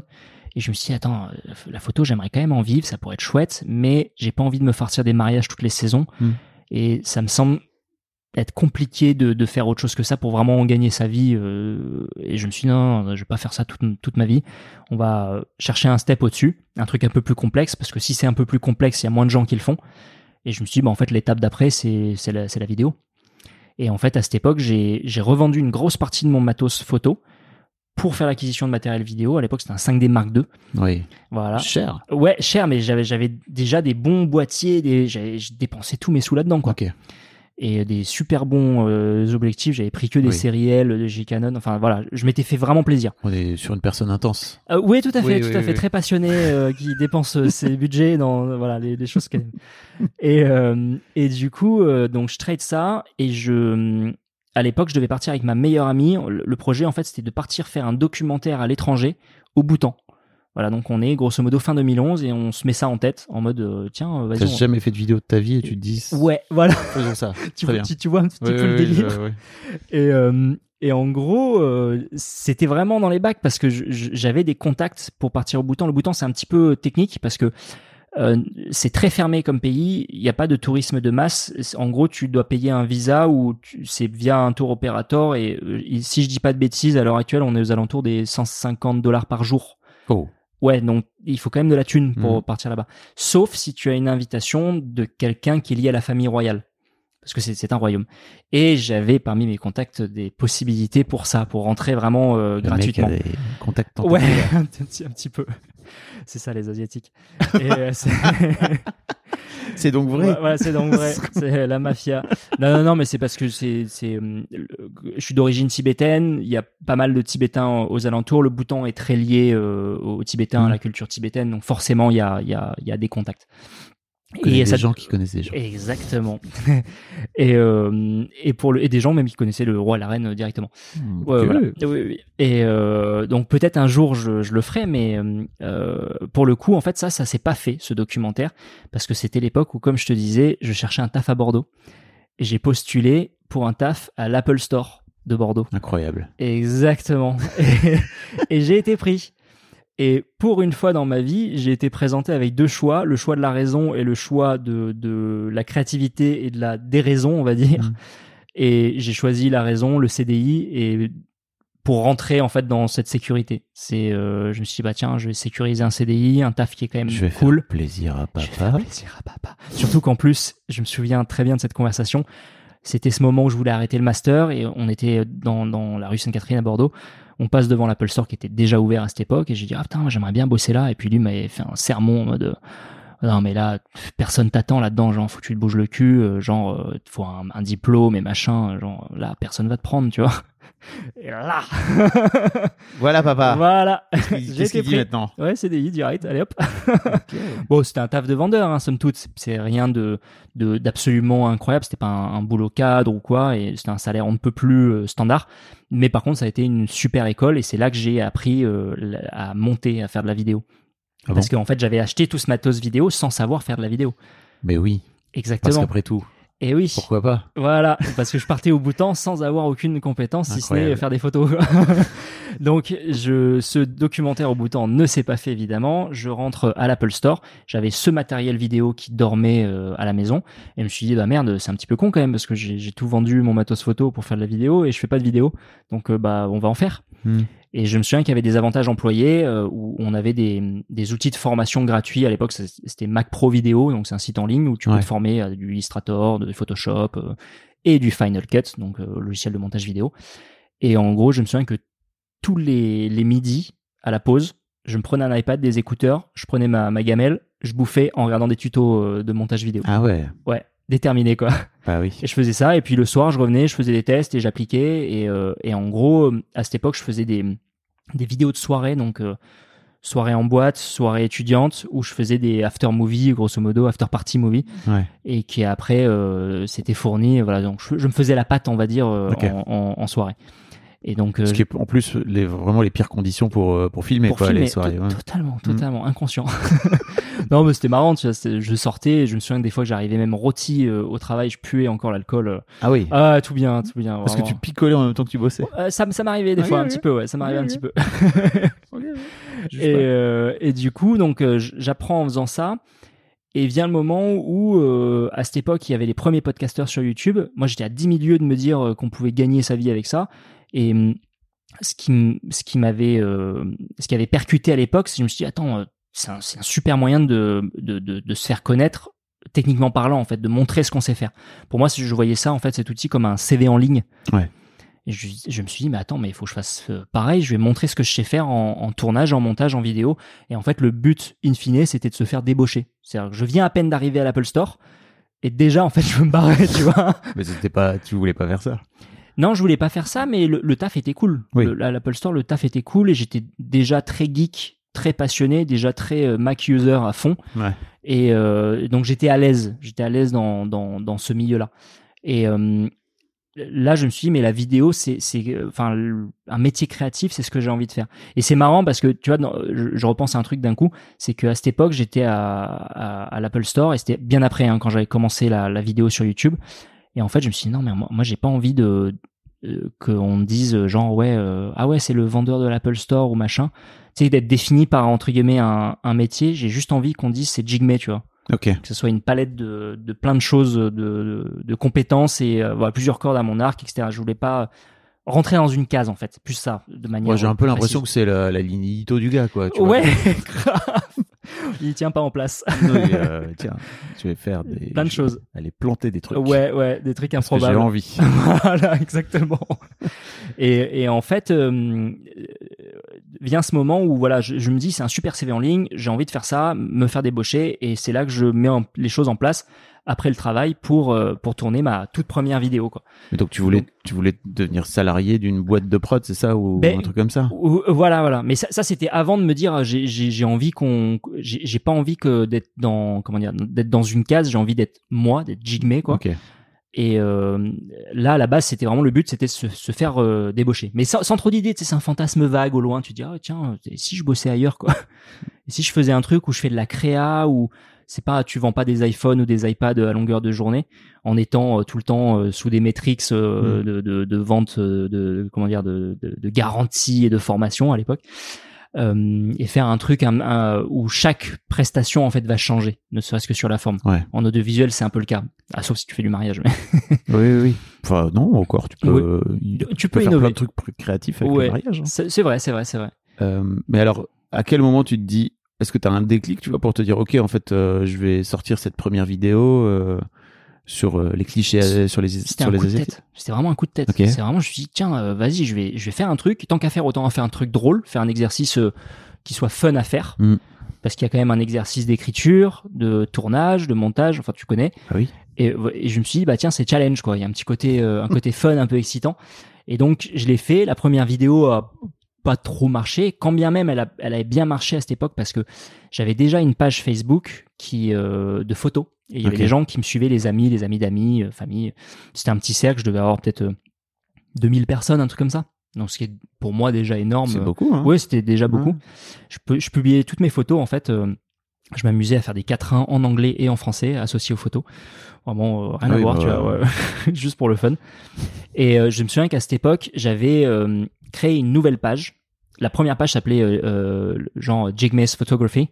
Donc c'était vraiment, le, je publiais que de la photo. Et j'ai fait la promo d'une nouvelle page qui s'appelait Les clichés de Jigme. Et les gens forcément se sont dit, oh, bah, c'est une nouvelle page photo quoi. Oui. C'est un cliché, une photo, enfin bref. C'est faux. C'est faux. et c'est là que j'ai sorti la, la première vidéo et, euh, et ça avait plutôt bien marché. C'était le nom euh, de ta chaîne YouTube au départ. hein. c'est exactement ça, c'est le Mm. nom de la chaîne YouTube. Et je voulais un truc qui euh, où il y ait mon prénom, où il y ait euh, le- la thématique, les clichés, les stéréotypes, et que ce soit un petit clin d'œil aussi à, à- à la photo aussi. Donc ça tombait, ça tombait pile poil. Donc tu te lances comme ça. Ouais, de nulle part. Et puis la première vidéo, bon, ça a marchoté, ça a dû faire, euh, je sais pas, 3000 vues, un truc comme ça, et c'était déjà euh, hyper excitant, un truc de ouf. Et euh, je me suis dit, bah tiens, je fais un bêtisier, puis après, je vais faire une autre vidéo qui a rien à voir, et j'ai fait la vidéo sur les racailles. Et les- pour moi, l'exercice, je vais faire un truc en noir et blanc, et je vais faire euh, un hommage à la haine, tu vois. Et euh, je, vais, je vais reprendre un peu les codes et Mhm. faire un truc fun et faire vraiment un autre exercice tout autre. C'est passer de la couleur au noir et blanc avec un, un, un- voilà, un, autre, un autre style. Et en fait, j'ai continué. Je me suis dit, bah tiens, on va un peu diversifier le CV, quoi. Il y a un truc génial, je trouve, c'est que à l'époque, il n'y avait pas du tout. Là où aujourd'hui, en fait, euh, tu te lances sur YouTube pour en faire une carrière parce qu'en fait, c'est devenu un vrai métier. Euh, J'ai l'impression qu'à l'époque, il y avait un peu ce truc de, tu faisais ça pour le fun. Euh, il y y a plus trop ça maintenant. hein. En tout cas, euh, je je vois pas beaucoup de jeunes. Alors sans doute ils le font plutôt sur TikTok maintenant, mais tu vois, qui se lancent en se disant tiens, on va faire un truc marrant et on va juste tester avec des copains, faire des trucs quoi. Ah oui, non, ça Il y a plus trop. Hein, Il c'est- y a plus trop parce que tout le monde sait qu'on peut gagner, euh, on peut gagner des sous avec, quoi. On peut gagner beaucoup d'argent. Ouais, beaucoup. Beaucoup. Mais du, du coup, moi, je ne savais pas qu'on pouvait faire ça. Et je crois que j'ai commencé à le réaliser qu'à partir de la 3 ou 4 vidéo. Et, euh, et là, ça a commencé à faire tilt. Je me dis, ah tiens, euh, on peut gagner des sous avec quoi. Et euh, donc moi, j'ai continué et, et grosso modo, en fait, j'ai lâché l'Apple Store fin 2013. Donc je suis rentré début 2012. J'ai quasiment fait deux ans. Et je me suis, j'ai quitté l'Apple Store en mode euh, coup de poker all-in. D'ailleurs, tout le monde était en train de, même mes parents d'ailleurs, même Ah. mon père qui revient. Tu vas pas lâcher un Non, CDI, mais voyons. Quand même, attends, euh, c'est genre tu lâches ta sécurité enfin bref euh, tu sais pas où, où tu vas tu sais pas euh, même je suis les managers à l'Apple Store non mais t'es sûr euh, c'est quand même risqué tout ça je dis non mais c'est pas grave je suis jeune si jamais je me vautre Mhm. c'est pas grave je retrouve un taf Ils ont réussi à pas te faire, pardon, ils ont réussi à pas, à pas te faire peur tous ces gens. ouais et moi en euh, non oui il y a pas de Oui. aucun problème et c'est en fait moi j'avais un truc en tête c'était que à cette époque j'étais quand même parmi les meilleurs vendeurs sur l'Apple Store Et euh, quand je dis meilleur vendeur, c'est au sens où à l'époque on avait des taux d'attachement où on, on vendait des, des Apple Care et des one-to-one. Donc Ouais. c'était des, des- des- d'une part des garanties, d'autre part des formations qui étaient soit dit en passant très chouettes. Et, euh, et on avait des objectifs comme ça. Il n'y avait pas de prime derrière, évidemment. Mais par contre, la, la potentielle prime, c'était de passer sur un statut cadre et d'avoir un, un bien meilleur salaire. Et à cette époque, j'étais éligible potentiellement avec d'autres personnes. Et euh, dans ma tête, je me suis dit, je vais avoir l'entretien. En fonction de ce qu'ils vont me dire, ça va être déterminant. C'est s'ils me donnent le statut cadre, je continue la- l'Apple Store et je continue la vidéo en parallèle, tranquille. Parce que le, là, je- financièrement, je serais vraiment pépère, quoi. Parce que statut 4, c'était pas la même que euh, Ouais. petit employé, euh, voilà. Et euh, si par contre ils me le donnent pas, je me barre. Et en gros, là ils ont mis la carotte. Oui, alors parmi toutes les personnes éligibles, bah on pense que bah, aucune personne n'est encore prête à assumer ce rôle. Par contre, il faut se donner à fond sur le prochain quarter. euh, voilà, taux de Mm. taux d'attachement à fond, à fond, vendez, vendez, vendez. Et là tu dis ah putain, ah les salauds. C'était le signal. Ah c'est signal, j'ai fait bon, bah c'est bon, décision prise. Salut. Donc c'est là que je fais le, le, le coup de poker. euh, je, je pars et je me lance. Ça n'a pas été forcément facile, facile euh, dès le départ, mais finalement la mayonnaise, on va dire, a, a bien pris. Et euh, c'est là que je me lance pour de vrai, quoi. Incroyable. Et en Ouais. fait, euh, des années plus tard, tu as 2 millions d'abonnés. En fait, euh, sur ta chaîne principale, j'ai vu, tu as genre 50, 60 vidéos. T'as pas produit beaucoup, Non, en fait, hein, non, non, pendant, toutes ces années-là. C'est ça. Et c'est quoi pour toi le, le secret qui fait qu'à un moment donné, tu as réussi Alors déjà, c'était pas le même YouTube, je crois, mais ça va peut-être être ça l'une des réponses. Euh, tu as réussi à, à accumuler autant de, autant de gens, une telle fanbase sur finalement aussi peu de vidéos, parce qu'aujourd'hui, on te dit, euh, il faut que tu produises toutes les semaines Oui. euh, pour que l'algorithme, le fameux algorithme, Le, oui, oui, oui. le fameux, euh, te, te reconnaisse et te, et te file aussi, tu vois, te, te récompense quelque part. Bah, je, je pense qu'il y a quand même beaucoup de chance. À, à cette époque, il a beaucoup de chance d'être arrivé peut-être au bon moment et au bon endroit au bon moment, avec potentiellement les bonnes personnes aussi, parce qu'il y a, toute une émulsion qui s'est créée euh, avec les personnes avec qui on était en, en- comment dire en production, en coproduction, on faisait des vidéos ensemble. Et euh, on, va dire qu'à nouveau la mayonnaise a, bien pris, mais je pense que c'est surtout avant tout de, la chance quoi. Parce que en plus l'algorithme était vachement plus permissif quand on sortait une vidéo, tout le monde la voyait il y avait moins de personnes sur le marché entre guillemets donc moins de propositions et euh, le voilà le catalogue était moins élevé donc les gens attendaient forcément les vidéos et c'était toujours un événement on va dire donc là maintenant comme il y a beaucoup de monde sur YouTube il y a beaucoup plus d'offres Ouais. on sait plus trop il y a énormément de programmes énormément de chaînes donc on sait plus trop euh, où regarder et d'autant plus ces algorithmes qui ont été euh, affinés avec le temps Mm. et ça on l'avait vu à, à l'époque où euh, le- les, les contenus étaient un peu moins mis en avant et surtout euh, les contenus courts parce Ouais. que il me semble qu'à l'époque YouTube tous les contenus qui étaient au-delà de 10 minutes on pouvait puber avec plein de publicités Ouais. et ces contenus étaient beaucoup plus mis en avant et faisaient beaucoup plus de vues parce qu'ils généraient beaucoup plus d'argent Bah, Déjà, ce qui est une- logique hein. Une vidéo de 10 minutes à l'époque, c'était long sur long, YouTube, alors qu'aujourd'hui, c'est vraiment le la le norme plus court, quoi, ouais clairement. mais à, à cette époque, je me souviens qu'il y avait plein de gens qui faisaient des vlogs où bah, il se passait pas grand chose dans le vlog, mais la vidéo faisait 10 minutes et une seconde, gros, pour, pour caricaturer. Ouais. hein. Et, euh, et ces vidéos étaient vachement mises en avant. Et plus ça allait, et plus euh, c'était compliqué en fait de, de sortir des vidéos avec plusieurs mois d'intervalle des fois. Parce que ça faisait de moins en moins de vues, donc moins en moins de, de, de forcément de chiffre d'affaires derrière, donc c'était de plus en plus euh, compliqué. Et puis même au fur et à mesure, avec toutes les règles, euh, bon maintenant c'est les règles carrément de langage sur YouTube, tu peux pas dire euh, putain ou merde, Ouais. quoi qu'ils l'ont un petit peu changé, mais quand bien même, je crois qu'ils sont devenus très chiants sur, Ouais. sur le sujet. Mais euh, euh, pareil, j'ai eu plein de vidéos qui ont été démonétisées au, au fil du temps où tu te dis putain, euh, ouais, c'est des bâtons dans les roues quoi. Et je me suis T'as des vidéos démonétisées là euh, À l'heure actuelle, ouais. Qui tournent encore là Ouais. Ah oui, oui, totalement. Ça doit te faire chier, non? Pff, alors maintenant je m'en fous, mais, euh, mais royal. Ok. Ah, c'est, c'est, on va dire, c'est une vitrine du passé. Mais justement, j'allais te demander qu'est-ce qui fait que tu, tu, la, tu la laisses en, en prod comme ça? Oh bah parce que ça génère encore un tout petit peu de sous. Ouais. Pas énorme, mais c'est euh, pour moi c'est euh, ça reste le CV en ligne. Ouais. Ça On y reste- revient. Ah bah ouais, on y revient. ouais. non, non, ça reste un truc. Je pense que ça, ça restera peut-être jusqu'au moment où un jour, peut-être que je, je, je ferai d'autres trucs dessus et peut-être que je les mettrai dans une playlist, tu vois, genre euh, euh, la préhistoire. La préhistoire. Est-ce que euh, on peut parler aussi de ce fameux groupe là qui s'appelait la Whitey Family là? Ouais. C'est incroyable en fait. J'ai un peu l'impression que vous êtes créé une sorte de de, de groupe de, de jeunes qui se lançaient en même temps en fait. Parce qu'il y avait la première génération, Ouais. on peut dire effectivement Cyprien, Norman, euh, peut-être Mister V qui est dedans aussi Ouais, quoi, tu ouais. vois. Et vous étiez vous euh, vraiment dans la dans la deuxième vague en fait, Totalement. 2012, 2013. Euh, Qu'est-ce qui fait à un moment donné que vous êtes vous êtes retrouvés comme ça? Parce que en plus vous veniez de plein plein de milieux différents etc quoi. Et ben les réseaux sociaux, parce que en fait on avait sensiblement, on va dire le même âge, on faisait sensiblement la même chose au même moment. Donc forcément il y a des connexions qui se qui se font. Donc tu t'envoies un message à un autre, il y en a un autre qui t'envoie un message, et ah attends c'est cool ce que tu fais. Les relations se font. Et au, euh, je me souviens que la première fois qu'on s'est tous rencontrés, c'était sur ma- une de mes productions pour le coup. C'était la vidéo sur les homosexuels. Une vidéo qui, qui serait insortable absolument, je pense aujourd'hui, mais euh, qui à l'époque euh, euh, avait super bien fonctionné. Et c'était dans, dans toute la période mariage pour tous, etc., etc. Mm. Et je me souviens que j'avais fait un tournage sur Paris, et c'était à l'époque qu'on s'était vraiment tous rencontrés physiquement, la plupart du moins, et que ça avait bien matché. En fait, c'était vraiment sur un tournage de, de, de cette vidéo, quoi. On a, on a tourné dans Paris, dans les rues, de machin. C'était c'était très fun. C'était vraiment en plus euh, à l'arrache, hein, parce que c'était Mm. euh, le réflexe, euh, la petite perche, vraiment simple Bah ouais. Et vraiment en production indépendante quoi. et, euh, et en fait, Atome Crochu, ça s'est bien fait. On a, on a, à cette époque, je me souviens qu'on avait un énorme groupe avec plein d'autres youtubeurs pour rentrer en contact. C'est un groupe Facebook. Et puis, euh, je me souviens que nous, on avait le trash talk facile dans ce petit groupe. Et puis on trash talkait, machin, et puis tout d'un coup on se rend compte que les autres ils sont pas aussi cons que nous en fait. Donc on a fait un autre groupe un groupe un peu plus privé où on trash talkait un peu plus.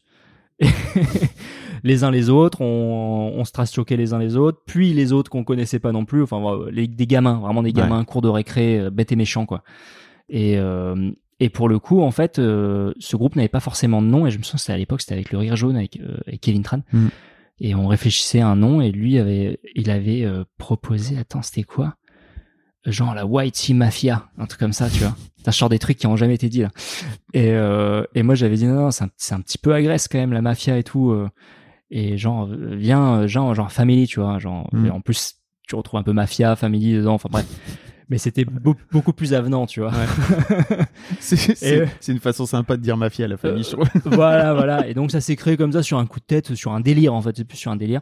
Et je me souviens que c'était même après, c'était Jimmy qui avait fait un logo pareil sur un délire. Et, euh, et en fait, c'était fait comme ça. hein. C'était vraiment sur, euh, c'était plus un délire euh, entre potes qui faisaient la même chose, quoi. Et vous vous êtes vachement entraidés, j'ai l'impression. Vous êtes aussi Ouais. fait monter la mayonnaise entre vous, quoi. Ah oui, C'est- Il y a to- une vraie entraide. Totalement parce qu'on se partageait les vidéos les uns les autres. À l'époque, c'était sur YouTube. Quand tu mettais un like, qui était une grosse chaîne, le like était visible en public. Ah oui, c'est Donc vrai. les gens le voyaient. Ça donc, te boostait, ça boostait un truc, un truc de ouf. Maintenant, ça, ça fonctionne plus. Et euh, même les posts communautés, quand tu les fais, ça, c'est très peu visible. Ouais, ouais. Mais là, à l'époque, ça avait vraiment, vraiment de la valeur. Donc, en, en- en gros, on avait cet outil technique qui nous permettait de, c'était pas fait dans une volonté euh, euh, genre de ouais, on va tout casser, on va être, on va se donner des likes les uns les autres. Non, c'est vraiment parce qu'on on kiffait plus ou moins ce qu'on faisait les uns les autres, puis on se les partageait comme ça. C'était vraiment en- entre groupes de potes, quoi. À quel Et- moment intervient la cuisine dans tout ça? Parce que là, les vidéos dont tu parles, c'était plutôt des Ouais. vidéos euh, Humour entre guillemets. humour, quoi. Ouais. Euh, face cam ou alors un peu plus produite, etc. Euh, et il y a un moment donné où tu décides de te lancer dans la cuisine, quoi. Euh, bah, c'est en 2016 et la réflexion était en 2015 même. Et je fais une parenthèse d'ailleurs avant ça, c'est que j'avais ouvert une chaîne secondaire en plus à cette époque où j'avais euh, refait un concept euh, américain d'une chaîne euh, de Jack's Films qui, ça- je crois qu'il tourne encore, s'appelle Yai, genre Yesterday I Asked You Ouais. et j'avais fait un- une version euh, édulcorée, euh, version française. Et euh, en fait, parce que c'était à cette époque, euh, Les fameux MDR, c'est les ça fameux MDR, voilà, Mm. que tout le monde me réclame encore, je comprends pas pourquoi. Mais il y a des trucs euh, qu'on ne peut pas expliquer. Et euh, parce que sincèrement, c'était pas du grand contenu, hein, pour, pour rester poli. Ouais, mais c'était du contenu euh, communautaire. Ah oui, c'était totalement communautaire et il y avait un côté un peu internet euh, fun, un peu débile quoi. En gros, pour expliquer, tu posais une question la semaine précédente Ouais. et tu demandais aux gens de répondre sur Twitter, si je me trompe Sur- pas. même sur non sur YouTube directement Sur dans les commentaires. Ouais. Et, et en fait, euh, tu venais screener et tu venais jouer les réponses euh, des gens, quoi. Voilà les réponses que je trouvais euh, cool, Marrantes. euh, connes ou euh, voilà. Et en fait, c'était c'était cette époque où l'algorithme commençait déjà un petit peu à changer et qu'il fallait produire du contenu plus souvent. Et puis moi, je me retrouvais euh, sans aucun stress, hein, mais je me dis ouais, c'est chiant de, de, de produire comme ça non-stop et, euh, et surtout moi j'ai envie de faire des trucs un peu plus qualitatifs. Et dit le mec qui a fait des MDR. et, euh, et en fait, vient ce moment où je me dit, il faudrait que je trouve un, un contenu qui est facile à produire, qui soit hebdomadaire et qui, qui me permette de faire quelque chose de différent en fait, un nouveau bac à sable. Je, tu sais ce- cette notion de sandbox en, en anglais, de de- d'expérimentation. Et en fait, j'ai fait ce, ce concept-là pendant un certain temps et ça m'a permis en fait de faire autre chose et d'avoir quand même du contenu qui soit facile à sortir, euh, facile à produire et de pouvoir continuer mes vidéos sur ma chaîne principale tranquillement en fait. Et Donc, en- t'en sortais un peu moins sur la chaîne Ouais. principale. c'est ça. Plus produite, Mm. je m'amusais un peu plus. Et en, en contrepartie, je faisais du contenu beaucoup moins qualitatif sur cette chaîne secondaire. Et donc, ça, c'était, on va dire, cette- ce début de transition. Puis la transition est venue sur, euh, sur la cuisine aussi, parce qu'à cette, à cette époque, je me souviens, sur YouTube France, il n'y avait pas de proposition de cuisine qui m'intéressait, parce que moi, j'ai- j'aimais déjà bien bouffer, cuisiner. Et en, en France, c'était souvent du, du, de la junk food ou de la cuisine. Il y avait, il y avait rien que je trouvais à mon goût. Ouais. Et étrangement, en Angleterre, C'était quoi tes goûts à l'époque? Et ben justement, on est bien. Ouais. À cette époque, il y avait, euh, qui est toujours là, euh, Jamie Oliver, chef Ah oui. euh, anglais, qui avait Oui. la chaîne et qui a toujours la chaîne euh, FoodTube, je crois.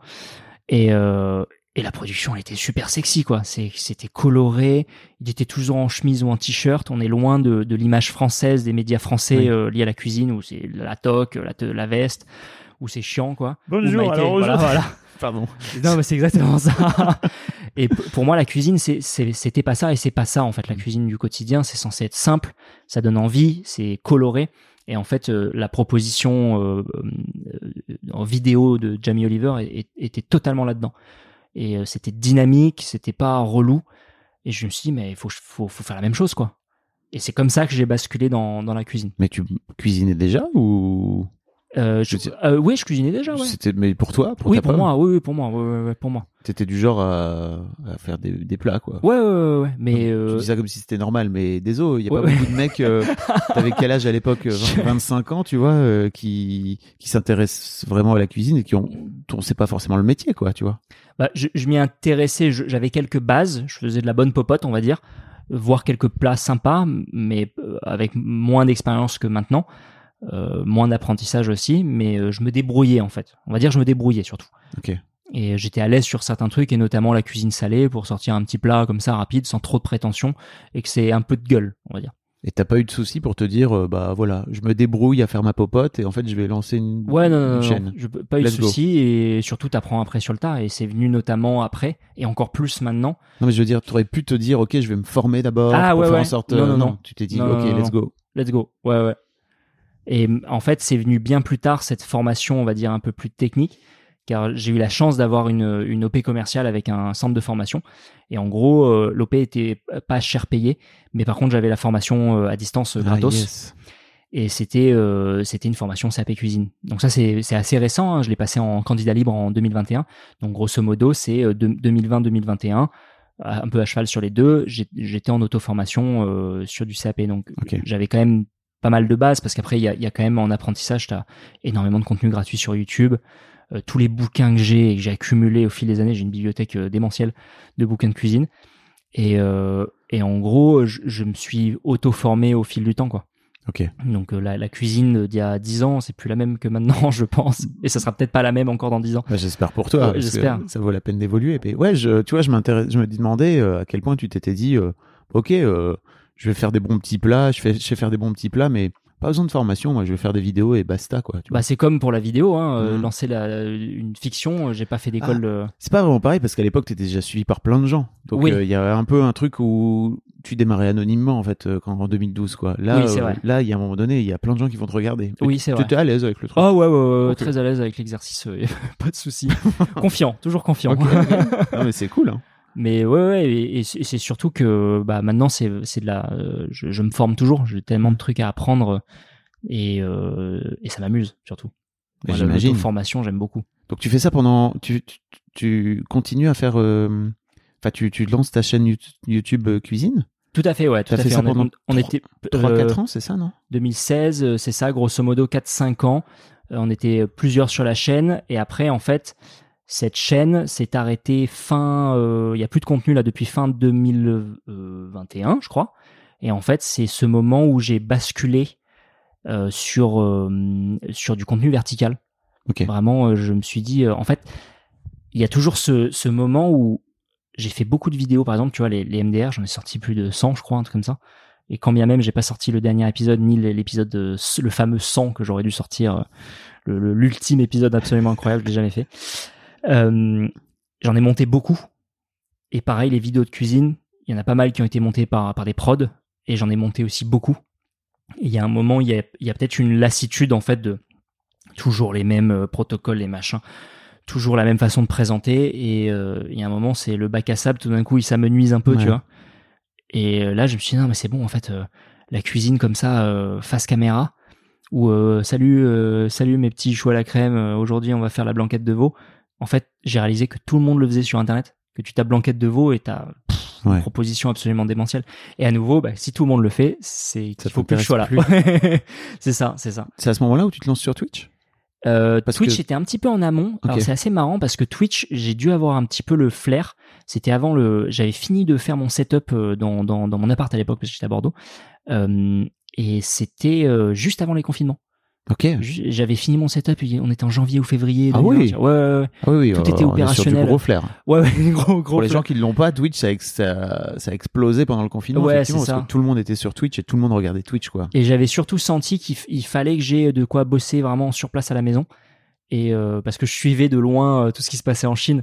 Je me souviens à l'époque, j'avais j'avais des alternants et je les bassinais. J'ai dit ah, putain, euh, vous avez vu ce qui se passe en Chine là Euh, Genre ils emmurent les gens Mhm. limite et tout. euh, Et puis j'étais là en mode ouais, ouais, on s'en fout, tu vois. J'ai dit, ah, regardez, regardez, regardez, il y a le coronavirus là. Quelle surprise Boum. Et d'ailleurs, j'avais euh, j'avais même acheté, je sais pas combien de masques FFP3 bien en amont euh, de tout le monde. J'avais Ah oui. chopé. euh, ouais. Le mec Je- avait un je- bunker dans je son... les ai jamais utilisés. je les ai même maintenant, je les utilise. Enfin, maintenant, je les utilise quand je ponce du bois, Oui. tu vois. J'ai des super masques euh, avec protéger. des filtres interchangeables, ouais, ouais, grave. Et et du coup, le le Twitch, ouais, je l'ai lancé tu, à ce mais tu moment-là. faisais pas de cuisine à l'époque. Si, si, si, Ah, tu- 2020, ah ouais, 2020, 2000, ouais, ouais, ouais. 2020, ouais, je- je- j'en faisais déjà. Tu faisais de la cuisine sur Twitch. Et euh, Twitch, j'ai ouais, ouais, j'ai commencé à ce moment-là euh, sur Twitch vraiment à faire de la cuisine. Et euh, l'exercice, je le trouvais vachement cool. Je le trouve toujours cool, mais euh, j'ai arrêté depuis un certain temps. Pareil, j'ai arrêté fin 2021. La petite histoire en fait sur Twitch, c'est que j'ai- toujours, parce que ça fait longtemps que je l'ai pas utilisé, un setup de barbare, euh, un truc. Euh, T'as une vidéo, je la mettrai dans les, je mettrai les notes dans les liens. Là. Ta vidéo, elle est extraordinaire. Merci. T'as monté un truc, mais c'est une usine à gaz incroyable, quoi. Ouais, en monorégie où je peux tout gérer. J'ai plusieurs genres de caméras, je peux zoomer, machin. Enfin, c'est un gros délire. Pour tout- gérer toi-même, Ouais. alors que t'es euh, en train de cuisiner, quoi. C'est ça, c'est ça. C'est un exercice de schizo un peu parce que tu tu- t'animes, tu cuisines et en même temps tu gères les angles de caméra et le chat. Et euh, mais j'ai fait un setup de ouf et en fait l'idée c'est que je voulais relancer ça mais avec un setup 2.0 encore plus de ouf. Et Et pourquoi? euh, bah pourquoi pas? Pourquoi pas Je voulais proposer des trucs encore plus démentiels. Et il y avait déjà cette idée en fait de d'avoir une caméra en extérieur, d'avoir un potager et puis de, de en gros commencer le stream euh, en étant dans le potager, en, en se filmant en live en train de récolter et après de passer en cuisine et de tout de suite cuisiner, tu vois. Tu vois un peu le délire. Ouais. Et il- pour ça il me fallait des caméras supplémentaires et je me souviens qu'à à cette époque, fin 2021, il y avait des problèmes d'approvisionnement, euh, micro-composants, etc. etc. Et J'avais un, un contact partenaire qui devait me filer des caméras. Et en fait, ils ont mis le haut là sur toutes les, euh, toutes les dotations euh, influenceurs. euh, parce que euh, micro-composants et ils faisaient que les dotations de nouveaux produits. Mais moi, je voulais des anciens produits. En gros, ils ont dit, bah non, désolé, en fait, euh, c'est mort. Et sauf qu'il me fallait deux trois caméras en plus et j'avais pas forcément les sous à mettre dans deux trois caméras en plus, tu vois. Ouais, j'imagine. Ouais, donc du coup, en fait, le setup 2.0 est resté en instance, il était quasiment prêt. Et euh, là, maintenant, en fait, la prochaine échéance, c'est, je vais peut-être prendre une seule caméra au lieu de trois, on va se détendre un peu, rajouter d'autres éléments techniques un peu intéressants, et je vais attendre surtout d'avoir la fibre, parce que c'est ce qui me manque à la campagne. Oui, c'est ce que j'allais te dire. C'est que, à mon avis, ça doit être compliqué. Bah, il y a la 4G. Il y a la, Mhm. la 4G est bien, mais euh, elle a beau être bien, il y a toujours des décos potentiels. C'est pas forcé, c'est très, c'est très stable de manière globale, mais quand tu streams, euh, il faut, Faut une vraie stabilité 100%. Quoi. Et la fibre, euh, elle arrive quand alors 2035 Comme- ou- Non, euh, commercialisation théoriquement euh, deuxième semestre 2023, donc ça va. Ah Théoriquement, oui, c'est les travaux euh, souvent. euh, oui. Toujours un peu de donc retard. je, je mise euh, que 2024 théoriquement ce- je serai équipé en fibre. Mais ça serait incroyable de, de se dire qu'en fait, euh, tu vois, il y a des quartiers de l'île où je vivais avant où il n'y a pas la fibre encore. hein. Ouais. Ben voilà, toi, tu vois, en Dordogne, au fin fond de la Dordogne, euh, ouais, ouais. Bah, en fait, il y a, il y a une initiative euh, euh, départementale pour le coup. C'est Dordogne numérique et le- leur objectif, c'est de fibrer tout le monde ou quasi tout le monde avant 2025. La classe. ouais, il y a pas mal de budgets qui ont été mis là-dessus et j'ose espérer être fibré bientôt. C'est dingo. Et donc ouais, c'est- ça nous amène un petit peu à ta vie d'aujourd'hui en fait, où t'es effectivement tu t'es tu t'es lancé, t'as ce setup incroyable, mais tu t'es juste dit non, finalement je vais juste filmer avec mon avec mon téléphone et ça sera Ouais. beaucoup plus simple. Grave, ouais, du tout au, du tout au tout. Parce qu'aujourd'hui ta cuisine elle est donc c'est un studio quoi. Ouais. Ouais, ouais. Mais tu l'utilises pas. J'utilise l'éclairage encore. Ouais. L'éclairage est, vraiment primordial. Mm. Pour le coup, j'ai un super éclairage euh, hyper clean, même Oui. pour filmer avec le téléphone. Et euh, donc ce setup euh, streaming est en instance. Il est opérationnel. Il faut juste que je fasse quelques mises à jour. Euh, dès que j'ai la fibre, à mon avis, c'est relancé. Ça me laisse le temps, on va dire, de réfléchir à d'autres trucs que je peux implémenter, des, des trucs un peu plus ouf. Ça me donnera l'occasion de faire une vidéo setup 2.0 aussi. et euh, et en, en, en fait. euh, vient ce moment où, comme je t'ai dit, je me lassais un peu du, des contenus euh, horizontaux et de cette présentation face caméra. Il y avait aussi la contrainte de plus forcément avoir d'équipe technique parce que entre temps, je précise, il y a eu déménagement suite au confinement. Oui. Voilà.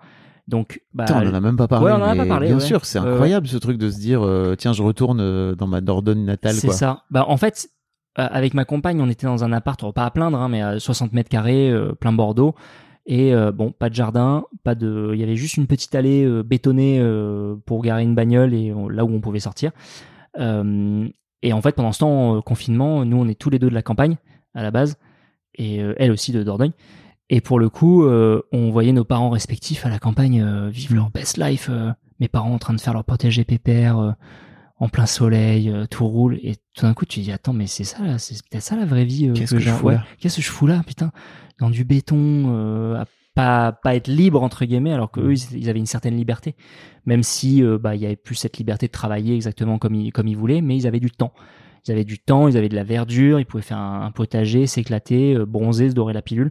Il y avait un truc, un truc cool. Et en fait, à cette époque, on s'est dit, c'était même elle qui a initié, genre, viens, on regarde peut-être les baraques. On Ah ouais, c'était son c'était son idée euh, Bah, à la base. En fait, c'était euh, notre idée de, on, on habitait dans deux apparts séparés. Pendant le confinement, on s'est mis, on s'est mis dans, dans mon, dans mon appart et on s'est toujours dit, le jour où on, on aménage ensemble, on achète une baraque, on prend une grande baraque et on est tranquille. Ah ouais. Ouais, ouais, c'était vraiment, euh, c'était vraiment cette optique. Et en fait, là, l'opportunité se présente. On a commencé à regarder les prix en Dordogne. On s'est fait, ah ouais, c'est vraiment pas cher par rapport à Bordeaux. oui, vraiment pas cher. Et, euh, et on a commencé à chercher et ça s'est fait relativement vite. On a, on a fait très peu de visites. Les, les premières visites étaient euh, absolument impossibles parce que c'était dans des lieux, euh, zone blanche au niveau internet, euh, c'était Oui. impossible. Il y avait des belles bâtisses pourtant. Et euh, et il y a un moment, il y a eu ce coup de cœur sur une baraque qui n'était pas encore sur le marché. Ah. Euh, c'était la, la, la dame qui, Contact. Ouais, ouais non, c'était c'était euh, une, une dame qui était dans une agence et, euh, et qui était en contact avec, avec ma, ma compagne et qui avait dit bon, je vois à peu près ce que vous voulez. Vous savez quoi, j'ai peut-être un truc à vous montrer. On n'a pas encore signé le mandat, mais avec un peu de chance, on l'aura. Donc on a visité, ils ont eu le mandat et euh, Boum. et ouais, ça, ça a été long hein, parce que alors, va expliquer à une banque euh, ce que tu fais, qui est à une banque euh, très tradie. Euh, ah vous êtes euh, youtubeur Ah mais euh, d'accord, c'est et à un moment ils ont dit non mais vous savez euh, Et ta chérie, elle a un job salarié entre guillemets ou... non, elle est, elle est en auto-entreprise et le problème c'est que elle faisait déjà un chiffre correct, mais sauf que comme elle était dans sa première année Ah oui. de lancement, Il faut trois ans. ouais non mais c'est exactement ça, tu vois. Et en gros ils disent ouais mais non, nous on calcule 50% de votre chiffre d'affaires, donc c'était peanuts quoi. Ouais. Donc elle comptait pour rien et c'est là tu te dis putain ah ouais faut vraiment rentrer dans les cases et tout. Donc on a été aidé par un, par un super courtier qui a assuré, qui, qui, qui a permis de faire rentrer dans les cases correctement. Et Parce que tu as Et- 10 ans d'activité, quoi, tu vois. c'est- Ouais, ouais, ouais, Ça prouve que ton modèle, il est pérenne, quoi. C'est ça. Mais quand bien même, Mhm. je, je me souviens, alors, euh, et peut-être qu'il, je sais pas s'il écoutera cette interview, mais euh, je me souviens qu'à l'époque, il avait quand même dit non, mais vous savez, euh, bon, voilà, YouTube, on ne sait pas ce que sera dans 10 ans. il a pas tort, mais en même temps, tu te dis attends, c'est Google quoi, c'est pas, c'est Oui. pas la banque quoi, c'est pas la banque. Souvenez-vous Voilà. de MySpace. Mais bon. Ouais, ouais, oui, non mais non mais totalement, totalement. Mais ce qui est terrible, c'est que euh, par rapport aux, aux- aux différents bilans qui avaient été présentés, il avait dit non mais voilà, là vous auriez été artisan, euh, on vous le donnait le prêt. Incroyable. Et là tu te dis ah mais putain, ah oui d'accord ok. Et- Incroyable. mais comme vous avez un métier, voilà, bon, on n'a pas l'habitude. Oh là là. Et euh, bah finalement, finalement c'est passé. On a eu de la chance et là je, je, je remercie euh, le ciel quiconque euh, et la chance surtout d'avoir eu ce prêt parce qu'on on a pu euh, emménager là.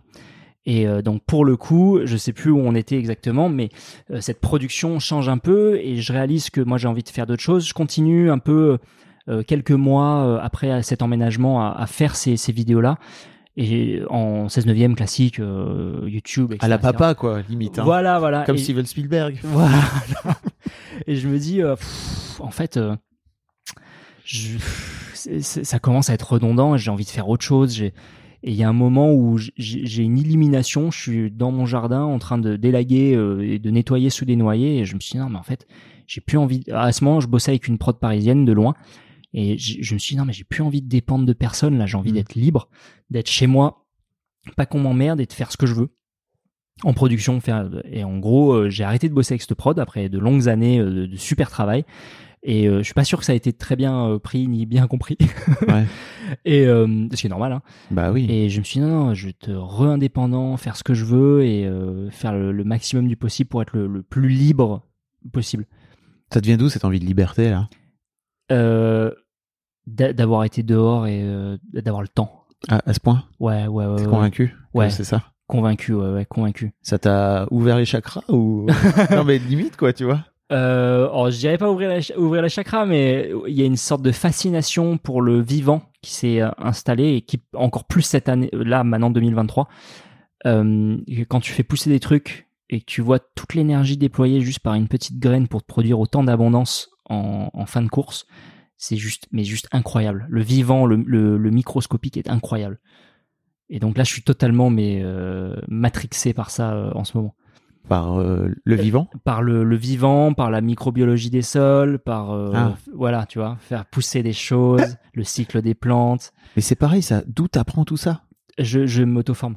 Tout. Ouais, il y a, y a en fait, il y a quand je me suis lancé dans tout ce qui était potager, je me suis juste euh, j'ai suivi une formation chez une dame qui s'appelle Anna Literi en, en Dordogne qui qui formait sur Bonjour, une madame. euh, bonjour madame qui qui formait sur une technique en particulier d'agroforesterie syntropique. Donc c'est une technique de culture un peu euh, particulière et j'ai suivi ça d'ailleurs avec ma mère. On l'a on l'a fait en même temps. Elle m'a dit oh il y a une super formation, j'aimerais bien la suivre. T'as dit euh, fais, enfin fais-le. Je lui ai dit bah tu sais quoi maman on va le faire ensemble. Donc on a suivi ça. C'était 4-5 jours et c'est là en fait qu'il y a eu euh, on va dire contamination à nouveau Ouais. Et que euh, cette, cette formation euh, m'a, m'a, on, on va dire, ouvert la bonne fenêtre pour aller après plonger euh, dans, dans un univers absolument incroyable. Et t'as pas eu de personne. Je sais pas si t'as vu ce film euh, qui s'appelle The Biggest Little Farm.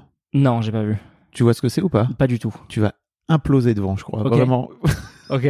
c'est vraiment. Alors, si les gens qui nous écoutaient, regardez si vraiment d'une manière générale, euh, les belles histoires, ça vous intéresse. En fait, c'est ils sont aux US et ils racontent l'histoire de leur ferme totalement euh, auto-alimentée, si tu veux, sur 7 ans. Donc, le mec est réalisateur de documentaires animaliers, donc autant te dire que c'est magnifique. Ok.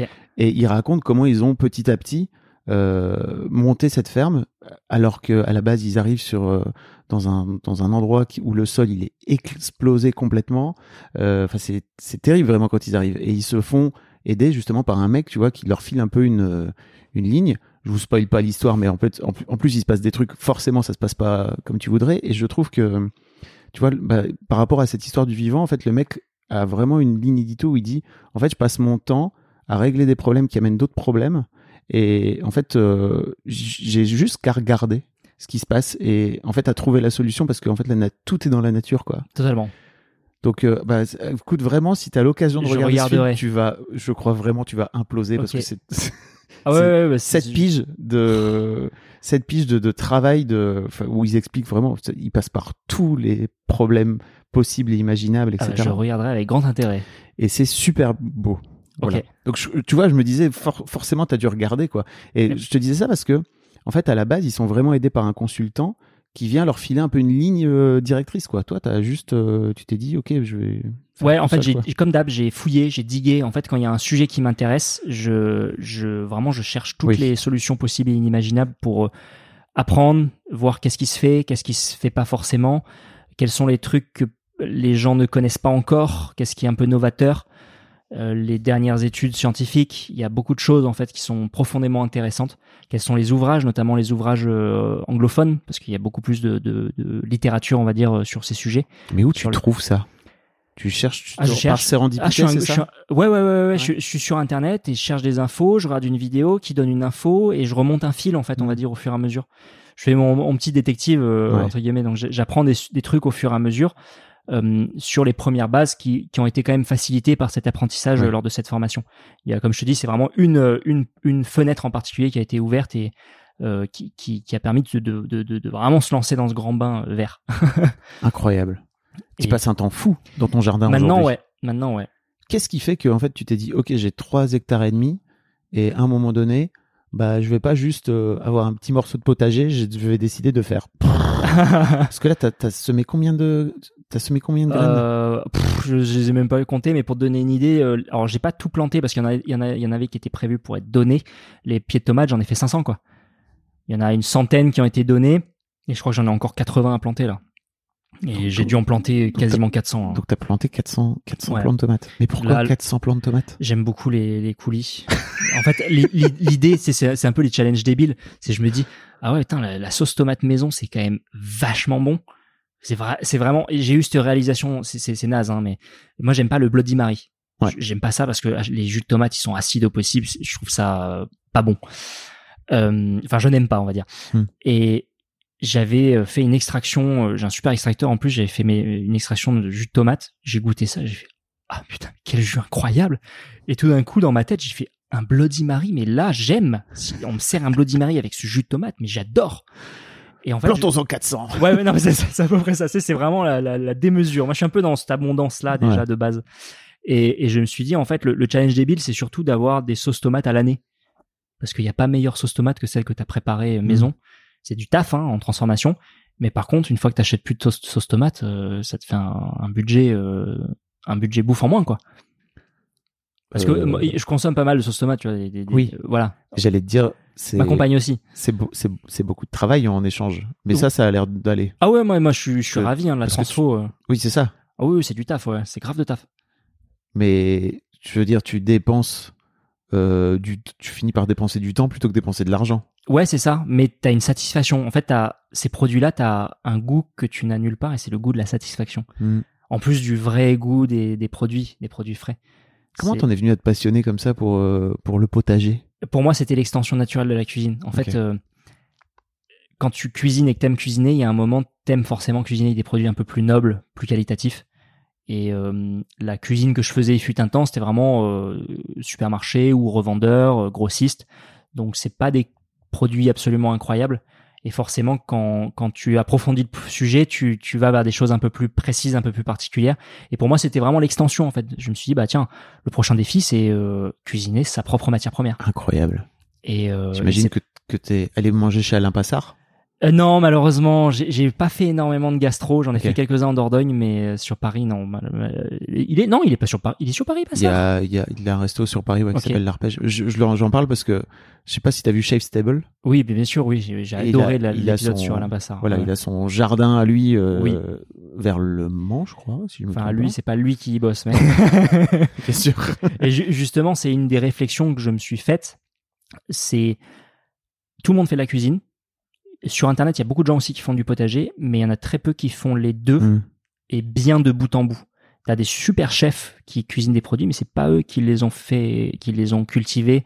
Ils maîtrisent pas forcément la production du produit. Ils font des choses absolument merveilleuses. Et à contrario aussi, t'as des gens qui font des super produits, mais derrière c'est cuisiné très simplement en mode popote. Alors je dis pas que c'est pas bien, mais Ouais. moi ma volonté en fait c'est d'arriver à maîtriser tout ce processus de A à Z et d'essayer de le faire bien. D'essayer de le faire très bien, d'arriver à sortir quand même une assiette que tu pourrais sortir en, en restaurant bistronomique, tu vois. J'ai pas la prétention de dire gastro encore, mais, Hmm. mais c'est mon challenge. Et à côté de ça, t'es capable, euh, alors que t'es euh, au fin fond de la Dordogne, à ramasser des noix euh, avec. Franchement, je kiffe tes vidéos et je Merci. allez regarder les stories aussi de Jigme parce que je trouve que tes stories sont sont vraiment super. Tes stories sur Insta, Merci. franchement, ça ça fait partie de mes stories préf. Merci. Où tous les matins tu ouvres ton tu ouvres ta, ta fenêtre hein, Ouais. euh, qui donne euh, euh, un peu de campagne dans, Ouais. dans ton téléphone. Euh, mais en fait, ce qui est fou, c'est que tu arrives aussi à caler ça, à, à caler ce rythme de vie et ce mode de vie avec des OP.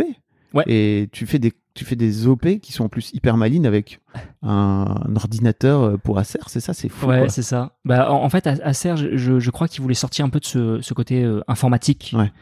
Aller plus dans du lifestyle, intégrer des produits dans, dans un quotidien quelque part, un truc un peu moins euh, ciblé. Et, euh, et en, en fait, Ils sont euh, venus te voir. ouais, c'était sur une première année quand je bossais encore avec euh, la- l'agence parisienne. Ça s'était bien passé. Je sais même plus quel produit, et quel euh, contenu j'avais produit. Euh, mais je sais que l'année suivante, ils avaient recontacté en mode oh, on avait kiffé bosser avec toi, euh, genre euh, on, on rebosse. Et de ce que j'ai compris, c'est que hum, le, profil matché, en fait, ils voulaient un truc un peu lifestyle, mais aussi un truc cuisine, un peu nature. Et en fait, euh, je, je réponds à tous les profils d'un coup. Donc euh, c'est hyper chouette parce que en créa, j'ai quand même carte carte blanche. Et euh, ils ont toujours kiffé. J'ai l'impression qu'en fait, les gens avec, avec qui je suis en interface aiment bien manger aussi, donc ça aide. Oui, Et- tu les, tu les attrapes par Ouais. la- J'allais dire par le cœur, mais non, Par- par ouais, l'estomac. par l'estomac. Ça marche bien ça. Mm. Et euh, ouais, ouais, non, il y a, y a quand même des, des, des OP qui sont qui, qui sont chouettes, des super partenariats où, où je peux faire de la super bouffe, m'éclater et mettre en avant euh, des, des produits absolument improbables. Donc mine de rien, je suis au fin fond de la campagne, mais je suis quand même assez en connecté euh, à la vie euh, citadine, j'ai presque envie de dire. Ouais, ouais, ouais. Et puis t'arrives, tu continues à faire euh, ton boulot d'influenceur c'est finalement. ça, c'est ça, c'est ça. Influenceur avec plein de guillemets quoi. Ouais, avec plein de gros guillemets. ouais, ouais, non, mais- et en plus surtout que c'est très étalé. Je fais pas énormément de production. Moi, je Mm. en fait, maintenant, je je ne respecte plus les dieux algorithmiques. Je ne leur fais plus d'offrandes euh, quotidiennes ou hebdomadaires. Euh, quand bien même si les stories, je fais tous les week-ends. Moi, je publie plus de stories tous les jours. Il fut un temps, j'en publiais euh, ça Ah oui, là. oui, c'est vrai. Il y a beaucoup de personnes sur les réseaux qui publient quasiment tous les Mm. jours et j'ai j'ai plus envie de tomber dans ce travers là en fait de pour moi c'est je prends des contenus au fur et à mesure de la, la semaine s'il y a des trucs à montrer et puis je fais euh, je raconte une histoire en fait euh, le week-end un jour par semaine voire deux des fois s'il y a vraiment beaucoup d'histoires à raconter Ouais. mais euh, c'est pour moi c'est plus un, un rendez-vous à créer et re- respecter ce concept de story de- d'histoire à raconter donc en fait je ra- on a l'impression que c'est une journée que je monte mais c'est on va dire c'est un condensé de la semaine Et ça te flingue pas tes stats? C'est-à-dire que globalement, comme tout le monde nous dit, il faut que tu publies tous les jours pour Bon, que ça marche? Les stats, en fait, maintenant, j'en ai plus rien à carrer. Ah, Mais, mais, mais plus rien à... Je suis content quand une vidéo performe, par exemple. Je, suis- je suis très content, surtout sur TikTok, parce que c'est rémunérateur. Ouais. Mais euh, Tu veux dire que TikTok paye les oui, maintenant, il y a, des, y a un fonds créateur où c'est très bien payé. C'est, c'est mieux payé que YouTube, même. Mais euh, depuis qu'ils ont mis ce fonds en place, les vidéos potentiellement explosent un petit peu moins. Mm. Ce qui est logique, hein, parce qu'il lâche du blé. Ouais. Et euh, donc en, en, en- gros, c'est là que je me dis ouais, c'est cool, elle a bien performé parce que je sais que derrière je vais faire un chiffre d'affaires et c'est c'est c'est chouette quand même de, de voir ça. Mais fondamentalement, je je fais plus de vidéos pour les vues, sinon je ferais totalement autre chose. Hein. Je je ferais pas le même genre de cuisine. Si je- vraiment je voudrais faire des si je voulais faire des vues, pardon. Je, je ferais un autre style de cuisine, mais Oui. là, euh, je prends mon temps et je Tu me ferais dis... des pizzas et des burgers Ouais. et de la junk food. voilà, exactement. Ouais. Mais quand bien même, je la fais, tu vois. Je, Oui. Junk food, j'aime bien la faire, mais avec des produits que j'ai et m'amuser, en fait. Pour moi, il faut que ça, reste le challenge et surtout le plaisir.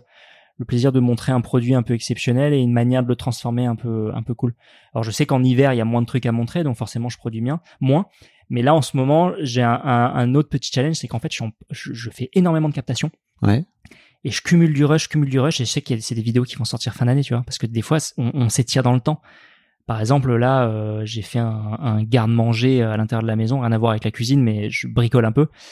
Et euh, j'ai commencé à filmer ce processus. On vous rappelle que c'est une personne intense. Ouais, bah, Quand il dit bricole un peu, à mon avis, quand il dit mon garde-manger, c'est pas. j'ai fait un, ouais, j'ai fait des étagères un peu euh, vénères, et en plus j'ai prévu une, une chambre de, de pouce pour les semis de l'année prochaine, avec des éclairages LED automatisés euh, HomeKit. Donc voilà. Oui. Ouais, je suis parti sur les délires hein, un petit peu euh, geek encore. Et euh, pour pouvoir anticiper certaines pousses euh, l'année prochaine, pour éviter de commencer forcément en serre froide un peu tardivement et commencer certaines cultures vraiment euh, de manière précoce. Et euh, donc il y a ça qui est prévu. fou, voilà, ouais. ouais, et, comme j'ai rien fait pousser dedans encore, j'ai rien filmé, donc euh, on- on- j'ai pas de captation sur ça. Donc j'ai pour moi j'ai pas de vidéo encore à montrer. Je pourrais dire ah j'ai fait une demi étagère machin, mais je trouve pas ça intéressant. Ouais. J'attends d'avoir le processus complet, donc c'est une vidéo qui sortira peut-être l'année prochaine quand j'aurai rempli stocker tous les pots, par exemple, de les conserves de tomates ou de lactofermentation de cet été, et j'aurai un truc à montrer. Donc il y a des vidéos qui s'étirent un peu dans le temps, donc j'en- publie un peu moins, mais je sais qu'il y a un moment où j'en aurai plein à- sortir en fait, parce que j'aurai plein de trucs à montrer. Et là, je suis, euh, je, je produis enfin, en- Incroyable. en culture. J'imagine que ton chiffre d'affaires euh, par rapport à 2019 a baissé, ah oui, oui, oui, oui, oui, totalement. Mais ton rythme de vie aussi, enfin ton... Euh, beaucoup plus qualitatif. Hmm. J'ai moins de dépenses aussi parce que forcément je suis au fin fond de la campagne, je vais moins au restaurant et comme euh, avec ma compagne on est devenu chiant euh, sur la bouffe. Ah. Euh, voilà, très. Vous arrivez, vous arrivez plus à aller dans, dans des restos Ouais, qui sont pas quali. voilà, c'est ça. C'est souvent euh, déception et tu te dis putain j'ai payé quand même cher pour un truc qui est vraiment pas ouf quoi. C'est meilleur à la maison et quand tu te dis ça c'est c'est c'est Mm. chiant quoi. Et euh, et du coup il y a il y a moins de frais, c'est la campagne en, en termes de dépenses. Voilà, c'est c'est un rythme de vie beaucoup plus tranquille et euh, concrètement en fait j'ai moins de besoins. J'ai beaucoup moins de besoins.